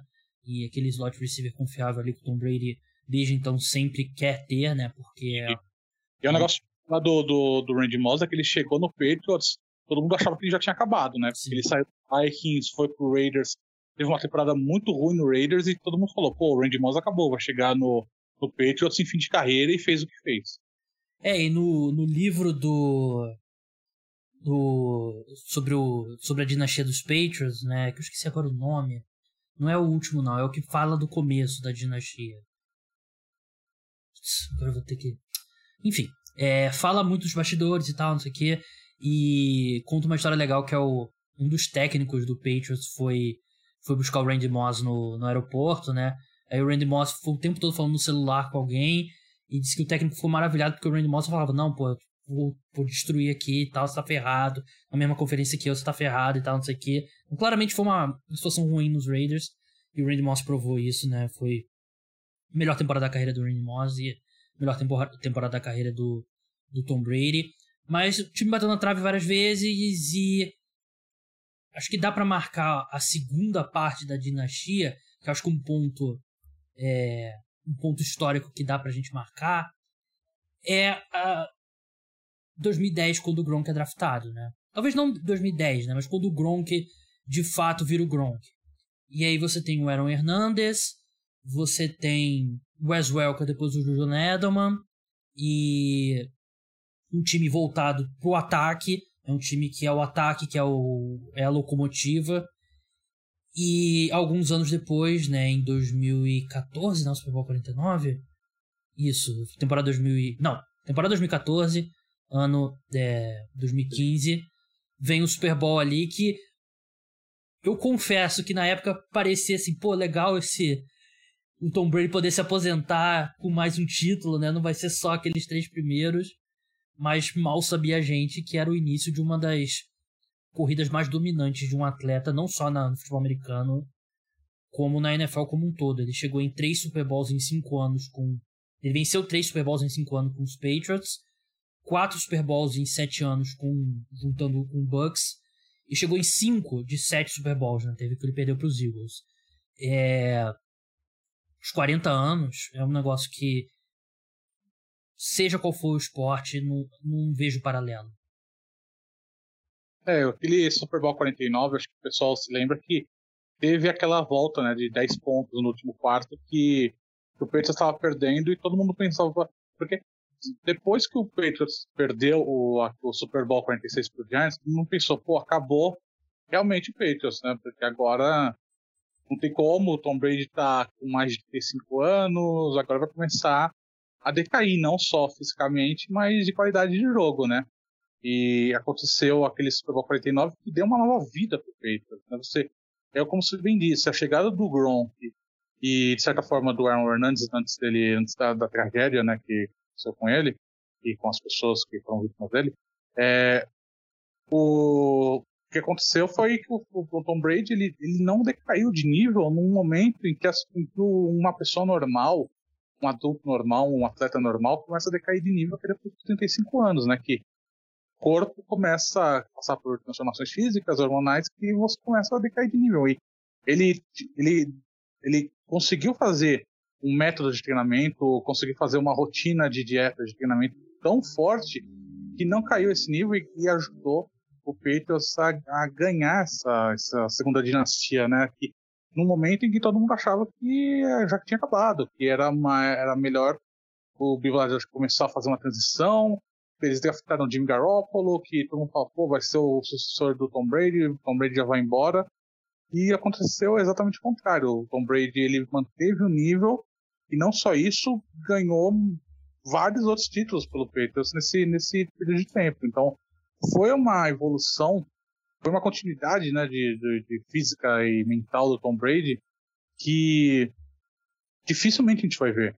Ok, que a gente está tendo uma época em que, em que a medicina de esporte está evoluindo, que você tem vários outros, tem uma evolução muito grande de como os jogadores se tratam, mas nesse nível que o Tom Brady conseguiu alcançar, que ele conseguiu impor nessa segunda metade da carreira dele, é algo que eu, sinceramente, a gente não vai ver isso de novo, porque é um nível de perfeccionismo, um nível de dedicação e um nível de vontade que dificilmente alguém chega nos 37, 38 anos jogando, e ainda mais futebol americano, que é, um, que é um esporte de muito atrito, que o corpo começa a pedir arrego, de continuar nesse nível, algo que dificilmente vai ver. Eu acho que é um, o, o Patrick Mahomes é muito bom, é, é excelente. Eu, talvez já é um dos maiores quarterbacks da história.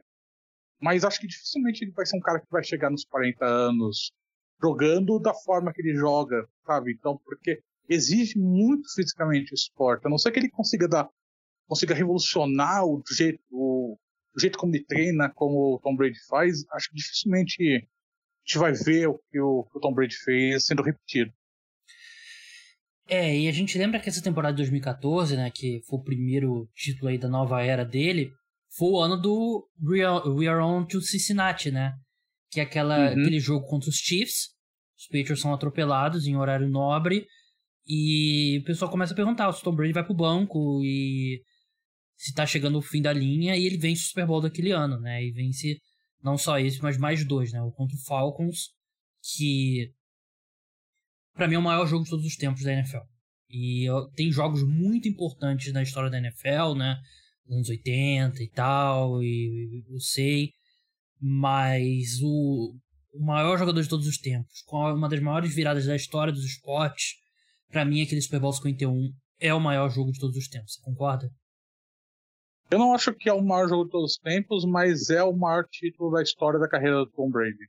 Porque foi uma, foi uma virada que, que é uma virada que é impossível, né? Você pensando bem assim, é uma virada impossível de ser feita e foi o que rolou naquele naquele Super Bowl e é, é, é difícil explicar esse Super Bowl para quem não assistiu, porque chegou no último quarto eu lembro muito bem eu estava eu tava, eu estava literalmente no mesmo lugar que estou agora. Então eu estava assistindo o jogo e disse, meu, acabou a partida, não tem não tem mais o que fazer, porque você não vai virar um jogo desse tipo. E aconteceu essa virada levou a prorrogação de uma maneira que, sinceramente, é algo que não vai se repetir tão cedo, porque exigiu, exigiu uma série de coisas para acontecer naquela partida que não, você não se repete, né? não, não é uma forma que dá para repetir, e aconteceu no, naquele Super Bowl. Verdade. É... Tenho aqui uma lista aqui de, de tópicos pra gente bater, né? E acho que a terceira fase da carreira do Tom Brady, obviamente, é essa fase do Tampa Bay Buccaneers. Venceu um Super Bowl em casa, algo inédito.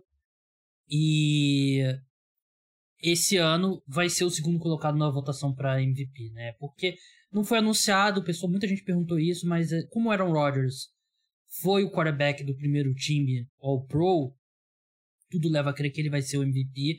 Porque as mesmas pessoas que votam no Seleção All Pro votam no, votam no MVP, né? Então. É um absurdo o cara de 44 anos ser o segundo colocado na votação do MVP. É o que a gente tem falado aqui. E a gente citou ali de passagem, né? Mas é até antes de. Eu já sabia isso, mas eu confirmei com você antes do ar, antes da gente entrar no ar. Você fez ou faz, não sei se ainda tá fazendo, a dieta do do TB12, né, Felipe? O, que tem até livros publicados e não é só a dieta, né? Ele fala no livro fala muito de exercício com elástico e tal. Eu cheguei a comprar o livro, confesso que eu achei um pouco radical para mim. Sou, meu paladar não é muito diversificado, admito, até por isso eu sou gordo, mas é um assim, ele o Alex Guerreiro, né, o guru barra treinador dele, construíram todo esse método e o Tom Brady reza por essa cartilha que foi a. Claro que acho que tem muita coisa de genética, né? Acho que o cara não chega aos 44 anos jogando nesse nível só porque ele faz uma dieta diferenciada, né? Mas ele de fato ele o pessoal nos Estados Unidos fala muito aquela questão, ah, o Father Time is undefeated, né? Ou seja, o tempo sempre vai vencer os grandes jogadores o Tom Brady se aposentar nesse nível que ele tá agora, para mim não dá mais, para mim não dá mais para falar isso. O Tom Brady venceu o tempo, vai se aposentar nos termos dele, jogando no mais alto nível, muito por essa por essa é, obsessão dele maníaca de como ele cuidava do corpo e deu certo, não tem como questionar os os resultados. E como é que é fazer essa dieta, Felipe? Essa, essa, esse método dele, né? Ele fala no livro, ele fala no Mandarin Arena, que as pessoas falam, pô, é impossível ele chegar nos 44 nesse, nesse, desse jeito. Mas ele, ele, fala, ele fala disso que, tipo, ele não chegou do nada aqui. É um, é um trabalho isso daqui. Ele está mais de 10 anos aplicando esse método, aplicando a dieta, aplicando o jeito como ele treina. para estender a carreira, não é, um, não é do dia para a noite. Então é um sacrifício que ele faz de 10 anos, não é, não é uma situação anômala. Tipo assim, tem a questão, tem questão genética, eu concordo, mas é muito trabalho duro, é, é, muita, é muito sacrifício, é muito é muita decisão que ele tomou na vida dele, pessoal, do que ele faz fora de campo para conseguir chegar nesse nível. Não é não é puramente sorte, é um trabalho muito pesado e o, a parte dos exercícios eu não aplico muito porque eu faço, eu faço, tô fazendo assim, eu tô perdido 30 quilos por enquanto, né? Eu ainda tô nesse processo de, de emagrecimento. Parabéns. E nesse, nesse começo do. É, assim, os exercícios que eu tô fazendo na academia normal eu não sigo muito, mas é, é, são exercícios muito de flexibilidade. São, ele, ele, ele, ele ele fala que assim, o segredo é você ser flexível, é você criar maleabilidade na, nas juntas para evitar lesões lesões de impacto, né? Então ele fala quanto mais maleável, quanto mais flexível você é nas juntas, mais você consegue estender o tempo útil da sua da sua vida esportiva, né? Porque você diminui atrito, você diminui o impacto. Isso não, isso não apliquei muito porque não, isso não me importa, não, pra, no processo que eu tô, não me importa muito. Mas no caso da dieta, é uma, é uma dieta muito, é muito, é muito boa a dieta, porque é uma dieta, assim, ela é meio pesada, mas ela é, ela, ela é focada em. Ela é muito focada em antioxidantes. É uma dieta que você, você se alimenta tem muitas coisas que são alimentos antioxidantes, que é exatamente para você estender a vida útil das células, para diminuir o ritmo de reposição celular e também para você estender um pouco, para você absorver o máximo possível de nutrientes de cada alimento. Essa, esses são os pilares principais do, do método que, que ele faz lá no livro. E, sinceramente, ajuda. É, é uma dieta que, assim, desde que eu comecei, tô fazendo várias adaptações, né? Porque o livro do, do do método, a tradução, eles, eles fizeram a tradução de litros, né? Do, do cardápio, de tudo da dieta, então é uma dieta muito voltada pro, pro mercado americano, não, não, então tem muita coisa que adapta, etc. Do blue, blueberry, essas coisas, né? É. Tô fazendo com, com nutricionista também, né? De, então, assim, a, eu tô tendo ajuda, não é? Não tô seguindo só o livro pra eu conseguir emagrecer 30 quilos. Então, não quero que ninguém que esteja ouvindo a gente faça loucura. Por favor, procure um médico, vai fazer um acompanhamento para ter um emagrecimento saudável, porque senão tem, acontece aqueles efeitos de rebote, acontece toda aquela, toda aquela merda que quando você tenta perder peso sozinho, né? Mas é, é um. É um. Tá me ajudando bastante. É um, é um, ah, são alimentos muito focados em, nessa questão de, de antioxidantes, em questão de absorção de nutrientes. É uma dieta muito focada em alimentos naturais. É, tem, eles, eles também eles também recomendam vários suplementos para serem tomados para você conseguir é, exercer mais exercícios físicos, né, para você conseguir tirar mais de, de, um, de um treino do que normalmente uma pessoa normal consegue. Então, é um treino muito forte e aplicando isso na prática eu consegui realmente entender por que o Tom Brady conseguiu estender a carreira dele, porque é um método que dá para ver que foi aperfeiçoado, não foi um negócio que aparecer do dia para noite. É muita tentativa e erro, é uma coisa que ele criou realmente da cabeça dele com Alex Guerreiro para conseguir fazer, para conseguir estender a carreira dele o máximo possível. E é isso que você disse, ele chegou aos 44 anos sendo vice-MVP, liderando a liga em, em jardas de passes, touchdowns, um negócio que, eu repito, a gente não vai ver de novo isso acontecendo. Não vai ver acontecer isso. Você pode, pode me cobrar. Se eu tiver errado, daqui 10 anos, o Mahomes fizer, você pode me cobrar. Mas eu, eu, eu bato nessa tecla, não vai ser repetido. É muito improvável mesmo, até porque esses jogadores vão ficar cada vez mais ricos, mais cedos, né? E não vai fazer sentido. O Tom Brady é, é um cara que, para mim, ele tem um nível de competitividade, ele, Michael Jordan e o resto tá abaixo, né? Então tem que ter esse, esse foco também, né? Porque tudo que ele fez, né? Um, um ponto que eu acabei que, que a gente não tocou, que acabei passando direto aqui na pauta, mas agora já recuperei, é o Deflate Gate. Deflate Gate, para quem não para quem não lembra, primeiro, parabéns por não lembrar, porque foi um período bem chato de cobrir NFL, bem chato. bem chato mesmo.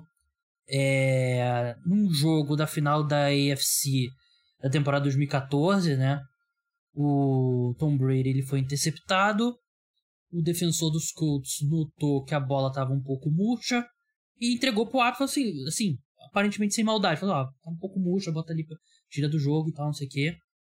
Começou-se uma investigação que concluiu que a bola ela tem um nível de pressão mínimo e um nível máximo. Concluiu-se que estava um pouco abaixo. E por isso o Tom Brady, o maior jogador de todos os tempos da NFL, foi suspenso por quatro jogos e os Patriots perderam uma escolha de primeira rodada. Conforme vai passando o tempo, tudo que aconteceu no Deflategate, na minha opinião, vai se tornando ainda mais estúpido. E é claramente, o Deflategate claramente foi um reflexo dos outros 31 donos acharem que os Patriots não foram, não foram punidos da forma que como deveria pelo Spygate. Mas não é assim, né? Porque um não foi punido num caso, você tem que punir em dobro no segundo. Então. Tem isso. Aconteceu isso na carreira do Tom Brady. Mas para mim foi tudo uma.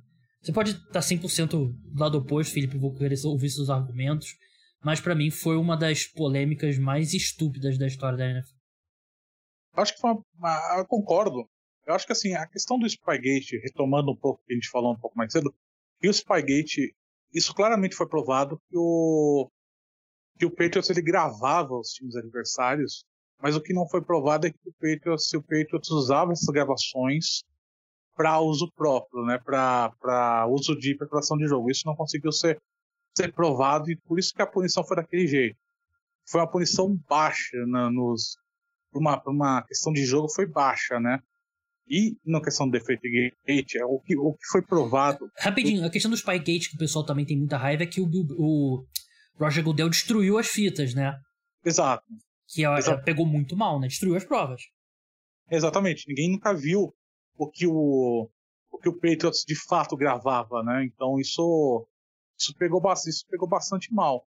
No Deflategate, essa questão da bola, né, da, da pressão das bolas, no fim das contas o que se provou foi, foi uma questão física, né? Foi uma questão de temperatura baixa que afetou o volume de, de pressão das bolas, né? Então, o que se seguiu depois do Deflategate foi uma caça às bruxas, que foi exatamente o que você disse, foi tentar punir o Patriots por algo que ele tinha feito no passado no Spygate, né? Tentar você retroagir essa, essa punição para um negócio futuro. Porque cada vez que passava, o, cada vez que a história avançava, se percebia que era uma questão que se tornou um, era um mal entendido que se tornou uma coisa muito maior do que deveria ser. No fim das contas, o Tom Brady ele levou aquela, aquela suspensão, né? ele decidiu não, não não atravancar mais o processo, porque ele percebeu que ia se arrastar por, por um ano inteiro aquilo, né? Então ele. Podia ter parado a liga. Exatamente, poderia ter parado a liga. Então ele acabou. Ele acabou aceitando a punição, mas todo mundo acha que, acha que, acho que é consenso atualmente que o Deflategate foi um grande mal entendido. Foi uma questão física, uma questão de, de natureza da bola, de que ela estava com uma pressão mais baixa do que normal por conta da temperatura do jogo naquele dia. Isso diminui o volume dentro da bola. Então, assim, foi um mal entendido que se tornou uma questão que foi realmente muito difícil de se acompanhar, porque era tanto recurso, era tanta, era tanta litigância em volta dessa, desse processo que acabou se perdendo. E não foi um processo que foi meses, o negócio durou anos. Então, assim, foi uma situação bem chata de, de se acompanhar. Verdade, né? E assim, achar que. Não é passando pano, a gente não está é. passando aqui pelo que aconteceu. É fato, é fato saber que a condição do Defect Gate foi mal entendido porque teve uma interpretação errada de como a física influi na pressão da bola. É, e também assim, o que eu acredito que possa ter acontecido é o assim, achar que o Tom Brady falou assim, não, é X libras, eu gosto de X menos 1 libra.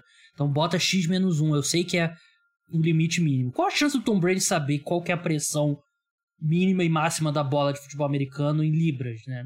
Ele não deve saber. Ele deve ter um belo dia ter falado pro cara do equipamento, pô, essa bola tá macia aqui, eu gosto dessa bola assim. Pronto. achar que teve um, uma conspiração e, como você falou, pode ser uma questão do frio mesmo, a bola ficar mais murcha. Então, rendeu muito meme na época, mas foi uma, foi uma grande, uma grande idiotice. A gente perdeu muito tempo aí como, como sociedade e como jornalistas. Eu perdi muito tempo da minha vida escrevendo sobre isso. É. Hall da Fama, né? não tem discussão. O pessoal falando muito, ah, tinha que abrir mão dos cinco anos para ele entrar logo, não vai acontecer. Isso não tem a menor possibilidade de acontecer.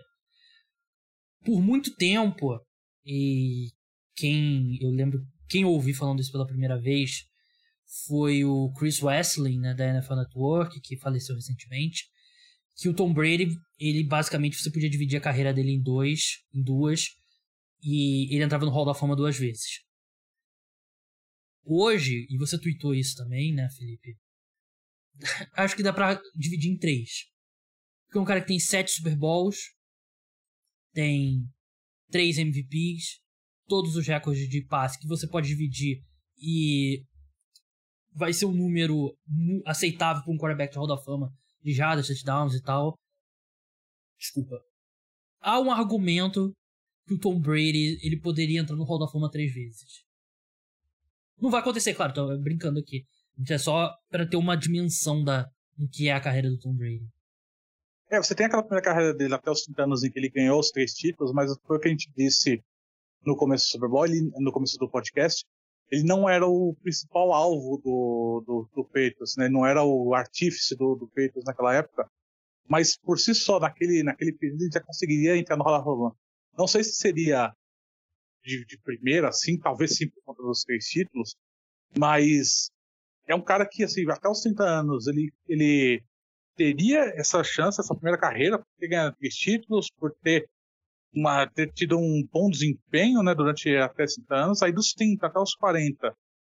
Não precisa nem falar, né? Foi aquele momento que ele realmente tomou as rédeas do, da NFL, tomou as rédeas da carreira. E depois dos 40 que ele simplesmente subverteu tudo o que sabia de fisiologia humana, de, de, de, de, um, uma carreira na, NFL, de uma carreira de jogador na NFL, e foi daquele jeito, e conseguiu terminar a carreira aos 44 anos, liderando a liga em touchdowns e jardas de passe. Então, você consegue sim separar a carreira dele em três e falar e ter argumentos razoáveis e, e, de, verdadeiros para falar. Ele, ele poderia entrar três vezes no Hall da Fama. Obviamente, ele vai ter que esperar os cinco anos, né? Ele vai ser elegível em 2027. Vai ser eleito, acho que a discussão dele vai ser literalmente dois segundos para votar se ele entra ou não. E é isso, cara. Não, não tem né, no, três carreiras numa só, uma coisa que dificilmente a gente vai ver sendo repetida na, na NFL. Pelo menos enquanto eu for vivo, acho que a gente não vai ver isso sendo acontecer de novo. Não. É tem algumas perguntas aqui para a gente encerrar essa discussão. É, terminar com a mais quente delas, porque é uma que é um debate que a gente já tem há muito tempo. Mas primeiro, quem que você vê como o alvo definitivo do Tom Brady, né? Porque a gente tem, por exemplo, o Peyton Manning é o Marvin Harrison, né? E Joe Montana é o Jerry Rice. Steve Young é o Jerry Rice. E eu tenho aqui a minha, a minha resposta pronta, e eu queria saber qual que é a sua. Eu acho que o alvo mais, acho que assim, o alvo definitivo, acho que se você pensar Tom Brady, acho que vai ser Rob Gronkowski. Acho que não tem como, para mim, pelo menos, porque não só a a felicidade que eles desenvolveram dentro de campo, fora dele também, né? São, os caras eles viraram amigos fora de campo. É, o, o Rob Gronkowski voltou a jogar só para conseguir voltar a, a entrar em campo com o Brady, eles, eles, eles conseguiam se antecipar em campo, que um ia fazer. Pro... Então, assim, para mim é alvo definitivo. Acho que você tem também o argumento do Randy Moss, mas acho que o Randy Moss foi um, foi um rojão né, que aconteceu no, na carreira do Tom Brady, mas acho que pelo, pela longevidade, pelo seu, por, ser, por terem ganhado os títulos juntos, para mim é o Robert Gronkowski. Concordo plenamente. Eu acho que o, o, cara que você. O primeiro passe que no highlight reel dele lá do, do, do Hall da Fama tem que ser um passe pro Gronkowski. Ele é o, é o maior alvo do. principal alvo e tudo, BFF, tudo. Mas acho que o melhor jogador que recebeu o passe do Tom Brady aí é o Randy Moss. Hum. E aí você come. E não é uma lista assim. Você sai de Gronk e Randy Moss, você começa a ir pra Julian Edelman, que foi um excelente wide receiver, mas nunca foi um dos melhores wide receivers da NFL. Wes Welker, que não era nada antes dele, e Dion Branch, um bom wide receiver, mas também nada demais. Aaron Hernandez e, enfim. Na era Bucks, você pega o Mike Evans, claro, também, mas não é que ah, o Tom Brady jogou com, grandes recebedores que, que fizeram que ajudaram muito ele. Ele, assim, você pega do 1 ao 10 ali, é que eu não tenho de cabeça aqui. No Peyton Manning tem discutível se ele jogou com caras melhores, né? enfim, acho que é, é, um bom ponto. E eu vi falando, você falando sobre isso no Twitter, né? Então já sei qual é a sua resposta, vou dar a minha opinião depois eu, pros ouvintes. É, o Tom Brady daqui pra frente, eu acho que a gente vai ver ele jogando um golfe ali de vez em quando e aqueles torneios de repente ele e o Tiger contra o Peyton e o sei lá qualquer outro jogador de golfe profissional ele vai aparecer em propaganda do das empresas de cripto talvez e vai twittar de vez em quando sobre mas eu não acredito que a gente vai ver um Acho que ele é rico demais para ser comentarista, rico demais para ser treinador.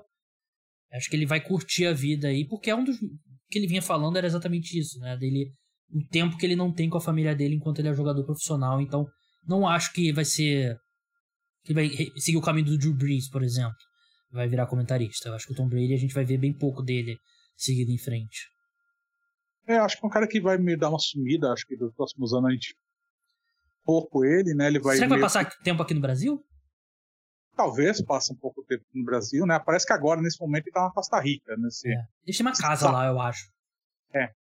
Então acho que talvez passe um pouco tempo aqui no, no Brasil, talvez vai ficar andando lá na cidade da Gisele Bündchen, lá no, no Rio Grande do Sul, né? Então acho que talvez sim, mas é um cara que a gente vai ver pouco, acho que nos próximos anos, porque ele vai querer curtir a família, acho que vai querer criar um distanciamento da NFL, porque ele viveu tão intensamente a liga, tão intensamente o futebol americano, eu acho que se ele ficar muito em volta, ele vai querer voltar a jogar. Porque é o que a gente assim, está positando tão no alto que ele, que ele sabe que ele, se ele quiser voltar a jogar por um momento, ele vai conseguir. E. E então, fora que ele não querer... tem um bom relacionamento com o Roger Goodell, né? Eu acho que, por exemplo, o Peyton ah. é um cara que. Porra, o Peyton é uma insígnia da NFL em forma de, de quarterback. Mas o Tom ah. Brady já não tem esse mesmo bom relacionamento. Então acho que é um cara que vai ter um vai, vai querer ter esse distanciamento um pouco do futebol americano para para respirar um pouco, para curtir a família. Acho que daqui alguns anos, tá, quando talvez for o momento dele entrar no, no Hall da Fama, a gente vai começar a ver mais ele, porque ele tem uma diversificação de negócio tão grande que ele não precisa ser técnico, ser comentarista. Acho que não, não, é, não é muito. Não, ele não passa muito essa imagem. Ele passa uma imagem de um cara que vai ser atua mais no lado de business, talvez no futuro comprar alguma participação em alguma franquia, né? Participar, ser um cara mais de front office, talvez, talvez siga um pouco meio que o John Elway fez, né? O John Elway ele deu uma sumida, ele, ele aposentou, deu uma bela sumida, ficou vários anos sem, sem aparecer muito na mídia, aparecendo algumas coisas do Broncos e depois assumiu como, como presidente da equipe, né? Começou a comandar o futebol americano do Broncos e está lá até hoje. Talvez Talvez aconteça a mesma coisa com o Tom Brady, daqui uns 10 anos, 15 anos, ele, ele vai assumir algum cargo em alguma equipe, ganhar, comprar uma participação, tentar ser diretor. Acho que, acho que é mais esse caminho que ele vai tentar do que, do que ser uma presença ser uma presença sem parar na televisão. Acho que dificilmente ele vai ver isso com Tom Brady. É, depois quando os filhos dele saírem de casa, né, aí ele vai começar a olhar e ver que, pô, o que eu vou fazer aqui, né, de repente aquele espírito competitivo dele queira que ele, que ele siga ali numa, numa rota ali a lá John Elway mesmo. Acho que ele é muito rico, mas pra, não é um ponto de comprar um time da NFL. Porque a gente vai ver o Broncos ali vai ser vendido provavelmente esse ano. Vai ser coisa de 3 bilhões para cima, né? E não é, o Tom Brady é rico, mas não é esse ponto. Oi? Não, assim, é, concordo. É, e para encerrar, eu. Eu acho que eu te falei. Agora eu tô em dúvida se eu cheguei a te falar que eu botei essa pergunta. Mas assim, por muito, muito tempo, mesmo quando os dois estavam juntos, era um grande debate o Tom Brady versus o Bill Belichick. Esse debate só ganhou força quando o Tom Brady saiu dos Bucks e o Bill Belichick, é, os Patriots não foram aos playoffs e os Bucks venceram o Super Bowl. Agora, esse ano, os dois times foram aos playoffs.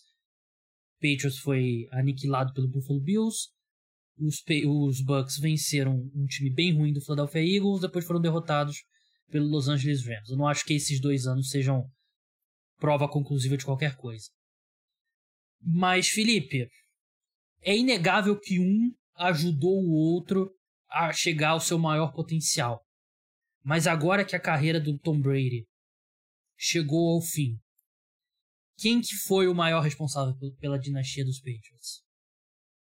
Acho, acho que você tem que, tem que dividir um pouco, né? Assim como o Patriots teve várias dinastias, dá para dividir um pouco. Acho que naquele primeiro momento, daquela primeira dinastia, com certeza era Bill Belichick, né? Era, era o time do Bill Belichick naquela primeira dinastia do Patriots, era a defesa dele que carregou o time, ganhou três títulos. Quando o Tom Brady deu essa evolução, virou o Tom Brady que a gente conhece, aí ele se tornou mais evidente que ele era o cara que estava carregando a equipe, né? Um cara que conseguia carregar os títulos, conseguia jogar em alto nível, enquanto que por muito tempo a defesa do Patriots deixou a desejar, né? E não só deixou a desejar, como o Bill como general manager, né, que ele é, é, também teve escolhas bem ruins no draft, né? Um cara que deixou muito a desejar na montagem do elenco, que foi uma das razões que levaram o Tom Brady a deixar o Patriots. Foi essa questão de, de montagem da equipe, né? Ele não via tanto tanto mais chance de estender a corda como a título ele decidiu testar testar as águas da NFL.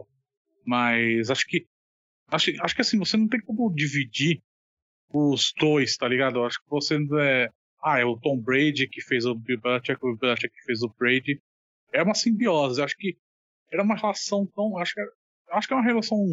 Eu acho que eles nunca foram amigos um do outro. Era uma, era uma relação amigável, né? De questão de. Eles não saíram, acho que nunca saíram no tapa, nunca, nunca foram, nunca foram inimigos. Mas, né? Respeitavam, assim, nunca. E nunca o cara que ia almoçar na casa do outro de domingo, assim, por exemplo, sabe? Se, almoço de domingo na casa um do outro. Acho que nunca foi nesse nível, mas. Porque o, o Bill Belichick enxergava o que o Tom Brady podia fazer, o Tom Brady enxergava o que o Bill Belichick podia fazer, e os dois se respeitavam nessa relação que era amistosa, mas nunca chegou a se tornar um negócio meio fraterno, né? Nunca, foram amigos de verdade. Então, eu, para mim, um maximizou o outro. É, assim como eu falei, numa escala menor, né? Eu falei recentemente que o, o Sean Payton e o Drew Brees, um maximizou o outro. Eu acho que é a mesma coisa com o Tom Brady e com o Bill Belichick. É, e você falou foi perfeito, né? O primeiro, os primeiros títulos são muito mais puxados pelo Bill Belichick, enquanto os outros são bem mais puxados pelo Brady.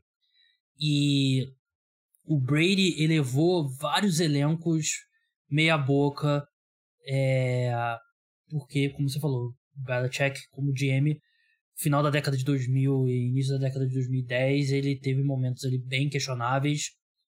Se você coloca uma arma na minha cabeça, eu provavelmente não conseguiria falar sobre futebol americano de forma coerente, mas é eu boto 52, 53% Tom Brady. É, é o maior quarterback de todos os tempos e julgo como tal. No nível. A estabilidade dele é um negócio que. Você vê mesmo outros grandes quarterbacks não tem a estabilidade que o Brady teve. Então eu coloco um pouquinho a mais ali pro Brady. Mas a verdade é que é, é, é ali na margem de erro, os dois gigantescos. O Belichick, quando se aposentar, é, ele se aposenta tão grande quanto o Brady se aposenta agora, né? Em termos de maior, indiscutivelmente maior de todos os tempos. Mas foi uma grande dinastia. O Tom Brady teve uma grande carreira e merecia um podcast grande. Então, Felipe, muito obrigado pela sua participação. O convite foi de última hora. É... Se o Tom Brady voltar a jogar só pra esfregar na cara do Adam Schefter, você escutou um podcast de uma hora sobre a carreira do Tom Brady, você não perdeu o seu tempo. Mas, Felipe, muito obrigado pela sua participação e até a próxima. A próxima, Gabriel, se o Tom Brady não se aposentar, eu sou um 1,97, hein? Porque agora não tem como. Ele vai se aposentando. É, vamos, vamos ser sinceros, né? Porque tem muita gente que tem raiva dos insiders aqui no Brasil, que eu não entendo muito bem esse processo. Sim, torcedor do Packers ter raiva do Adam Schefter, eu entendo. Os outros eu acho meio estranho. Mas tá tendo muito esse sentimento no Twitter, né? Eu tô olhando aqui e tem o pessoal já falando, ah, não vai se aposentar, não sei o que e tal. O que aconteceu e é, o que parece ser a verdade é, é aquilo que a gente falou no começo. Né? Tom Brady decidiu se aposentar, vai ter um anúncio e tal, e saiu a notícia. E o anúncio não tá pronto, aí por isso ele tá dizendo que a decisão não foi tomada, né? Mas o Julian Edelman deu, deu parabéns pela carreira pro Tom Brady. Mike Evans deu parabéns ao Tom Brady pela carreira. Ian Rappaport e o Adam Schefter e o Jeff Darlington estão cravando ainda. Saiu notícia que ele ligou pro GM dos Bucks falando que não tomou decisão ainda. Mas também saiu a notícia que o Bruce Arians já falou pros assistentes deles, assistente dele, que eles podem procurar emprego em outro time. Ou seja, se o Tom Brady se aposentar, o Bruce Arians deve, deve seguir o mesmo caminho. Então, Pronto, atualmente, né? Porque não vai jogar contra o quarterback que não seja o Tom Brady. É, então. É... Se o Tom Brady entrar em campo na próxima temporada, eu acho que ele mudou de ideia. Ele não, não é que foi barrigada, não. É porque ele mudou de ideia. Mudou de ideia hoje. Mudou de ideia agora nas próximas horas. É. Nos próximos é. Não é uma questão que, que, que, que ele não foi barrigado, como se bem disse. É questão que ele mudou de ideia agora. É, e no...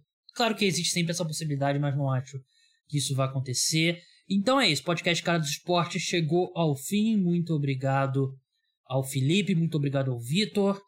É, o programa volta nessa terça-feira com uma entrevista muito especial uma conversa bem legal que vocês vão curtir.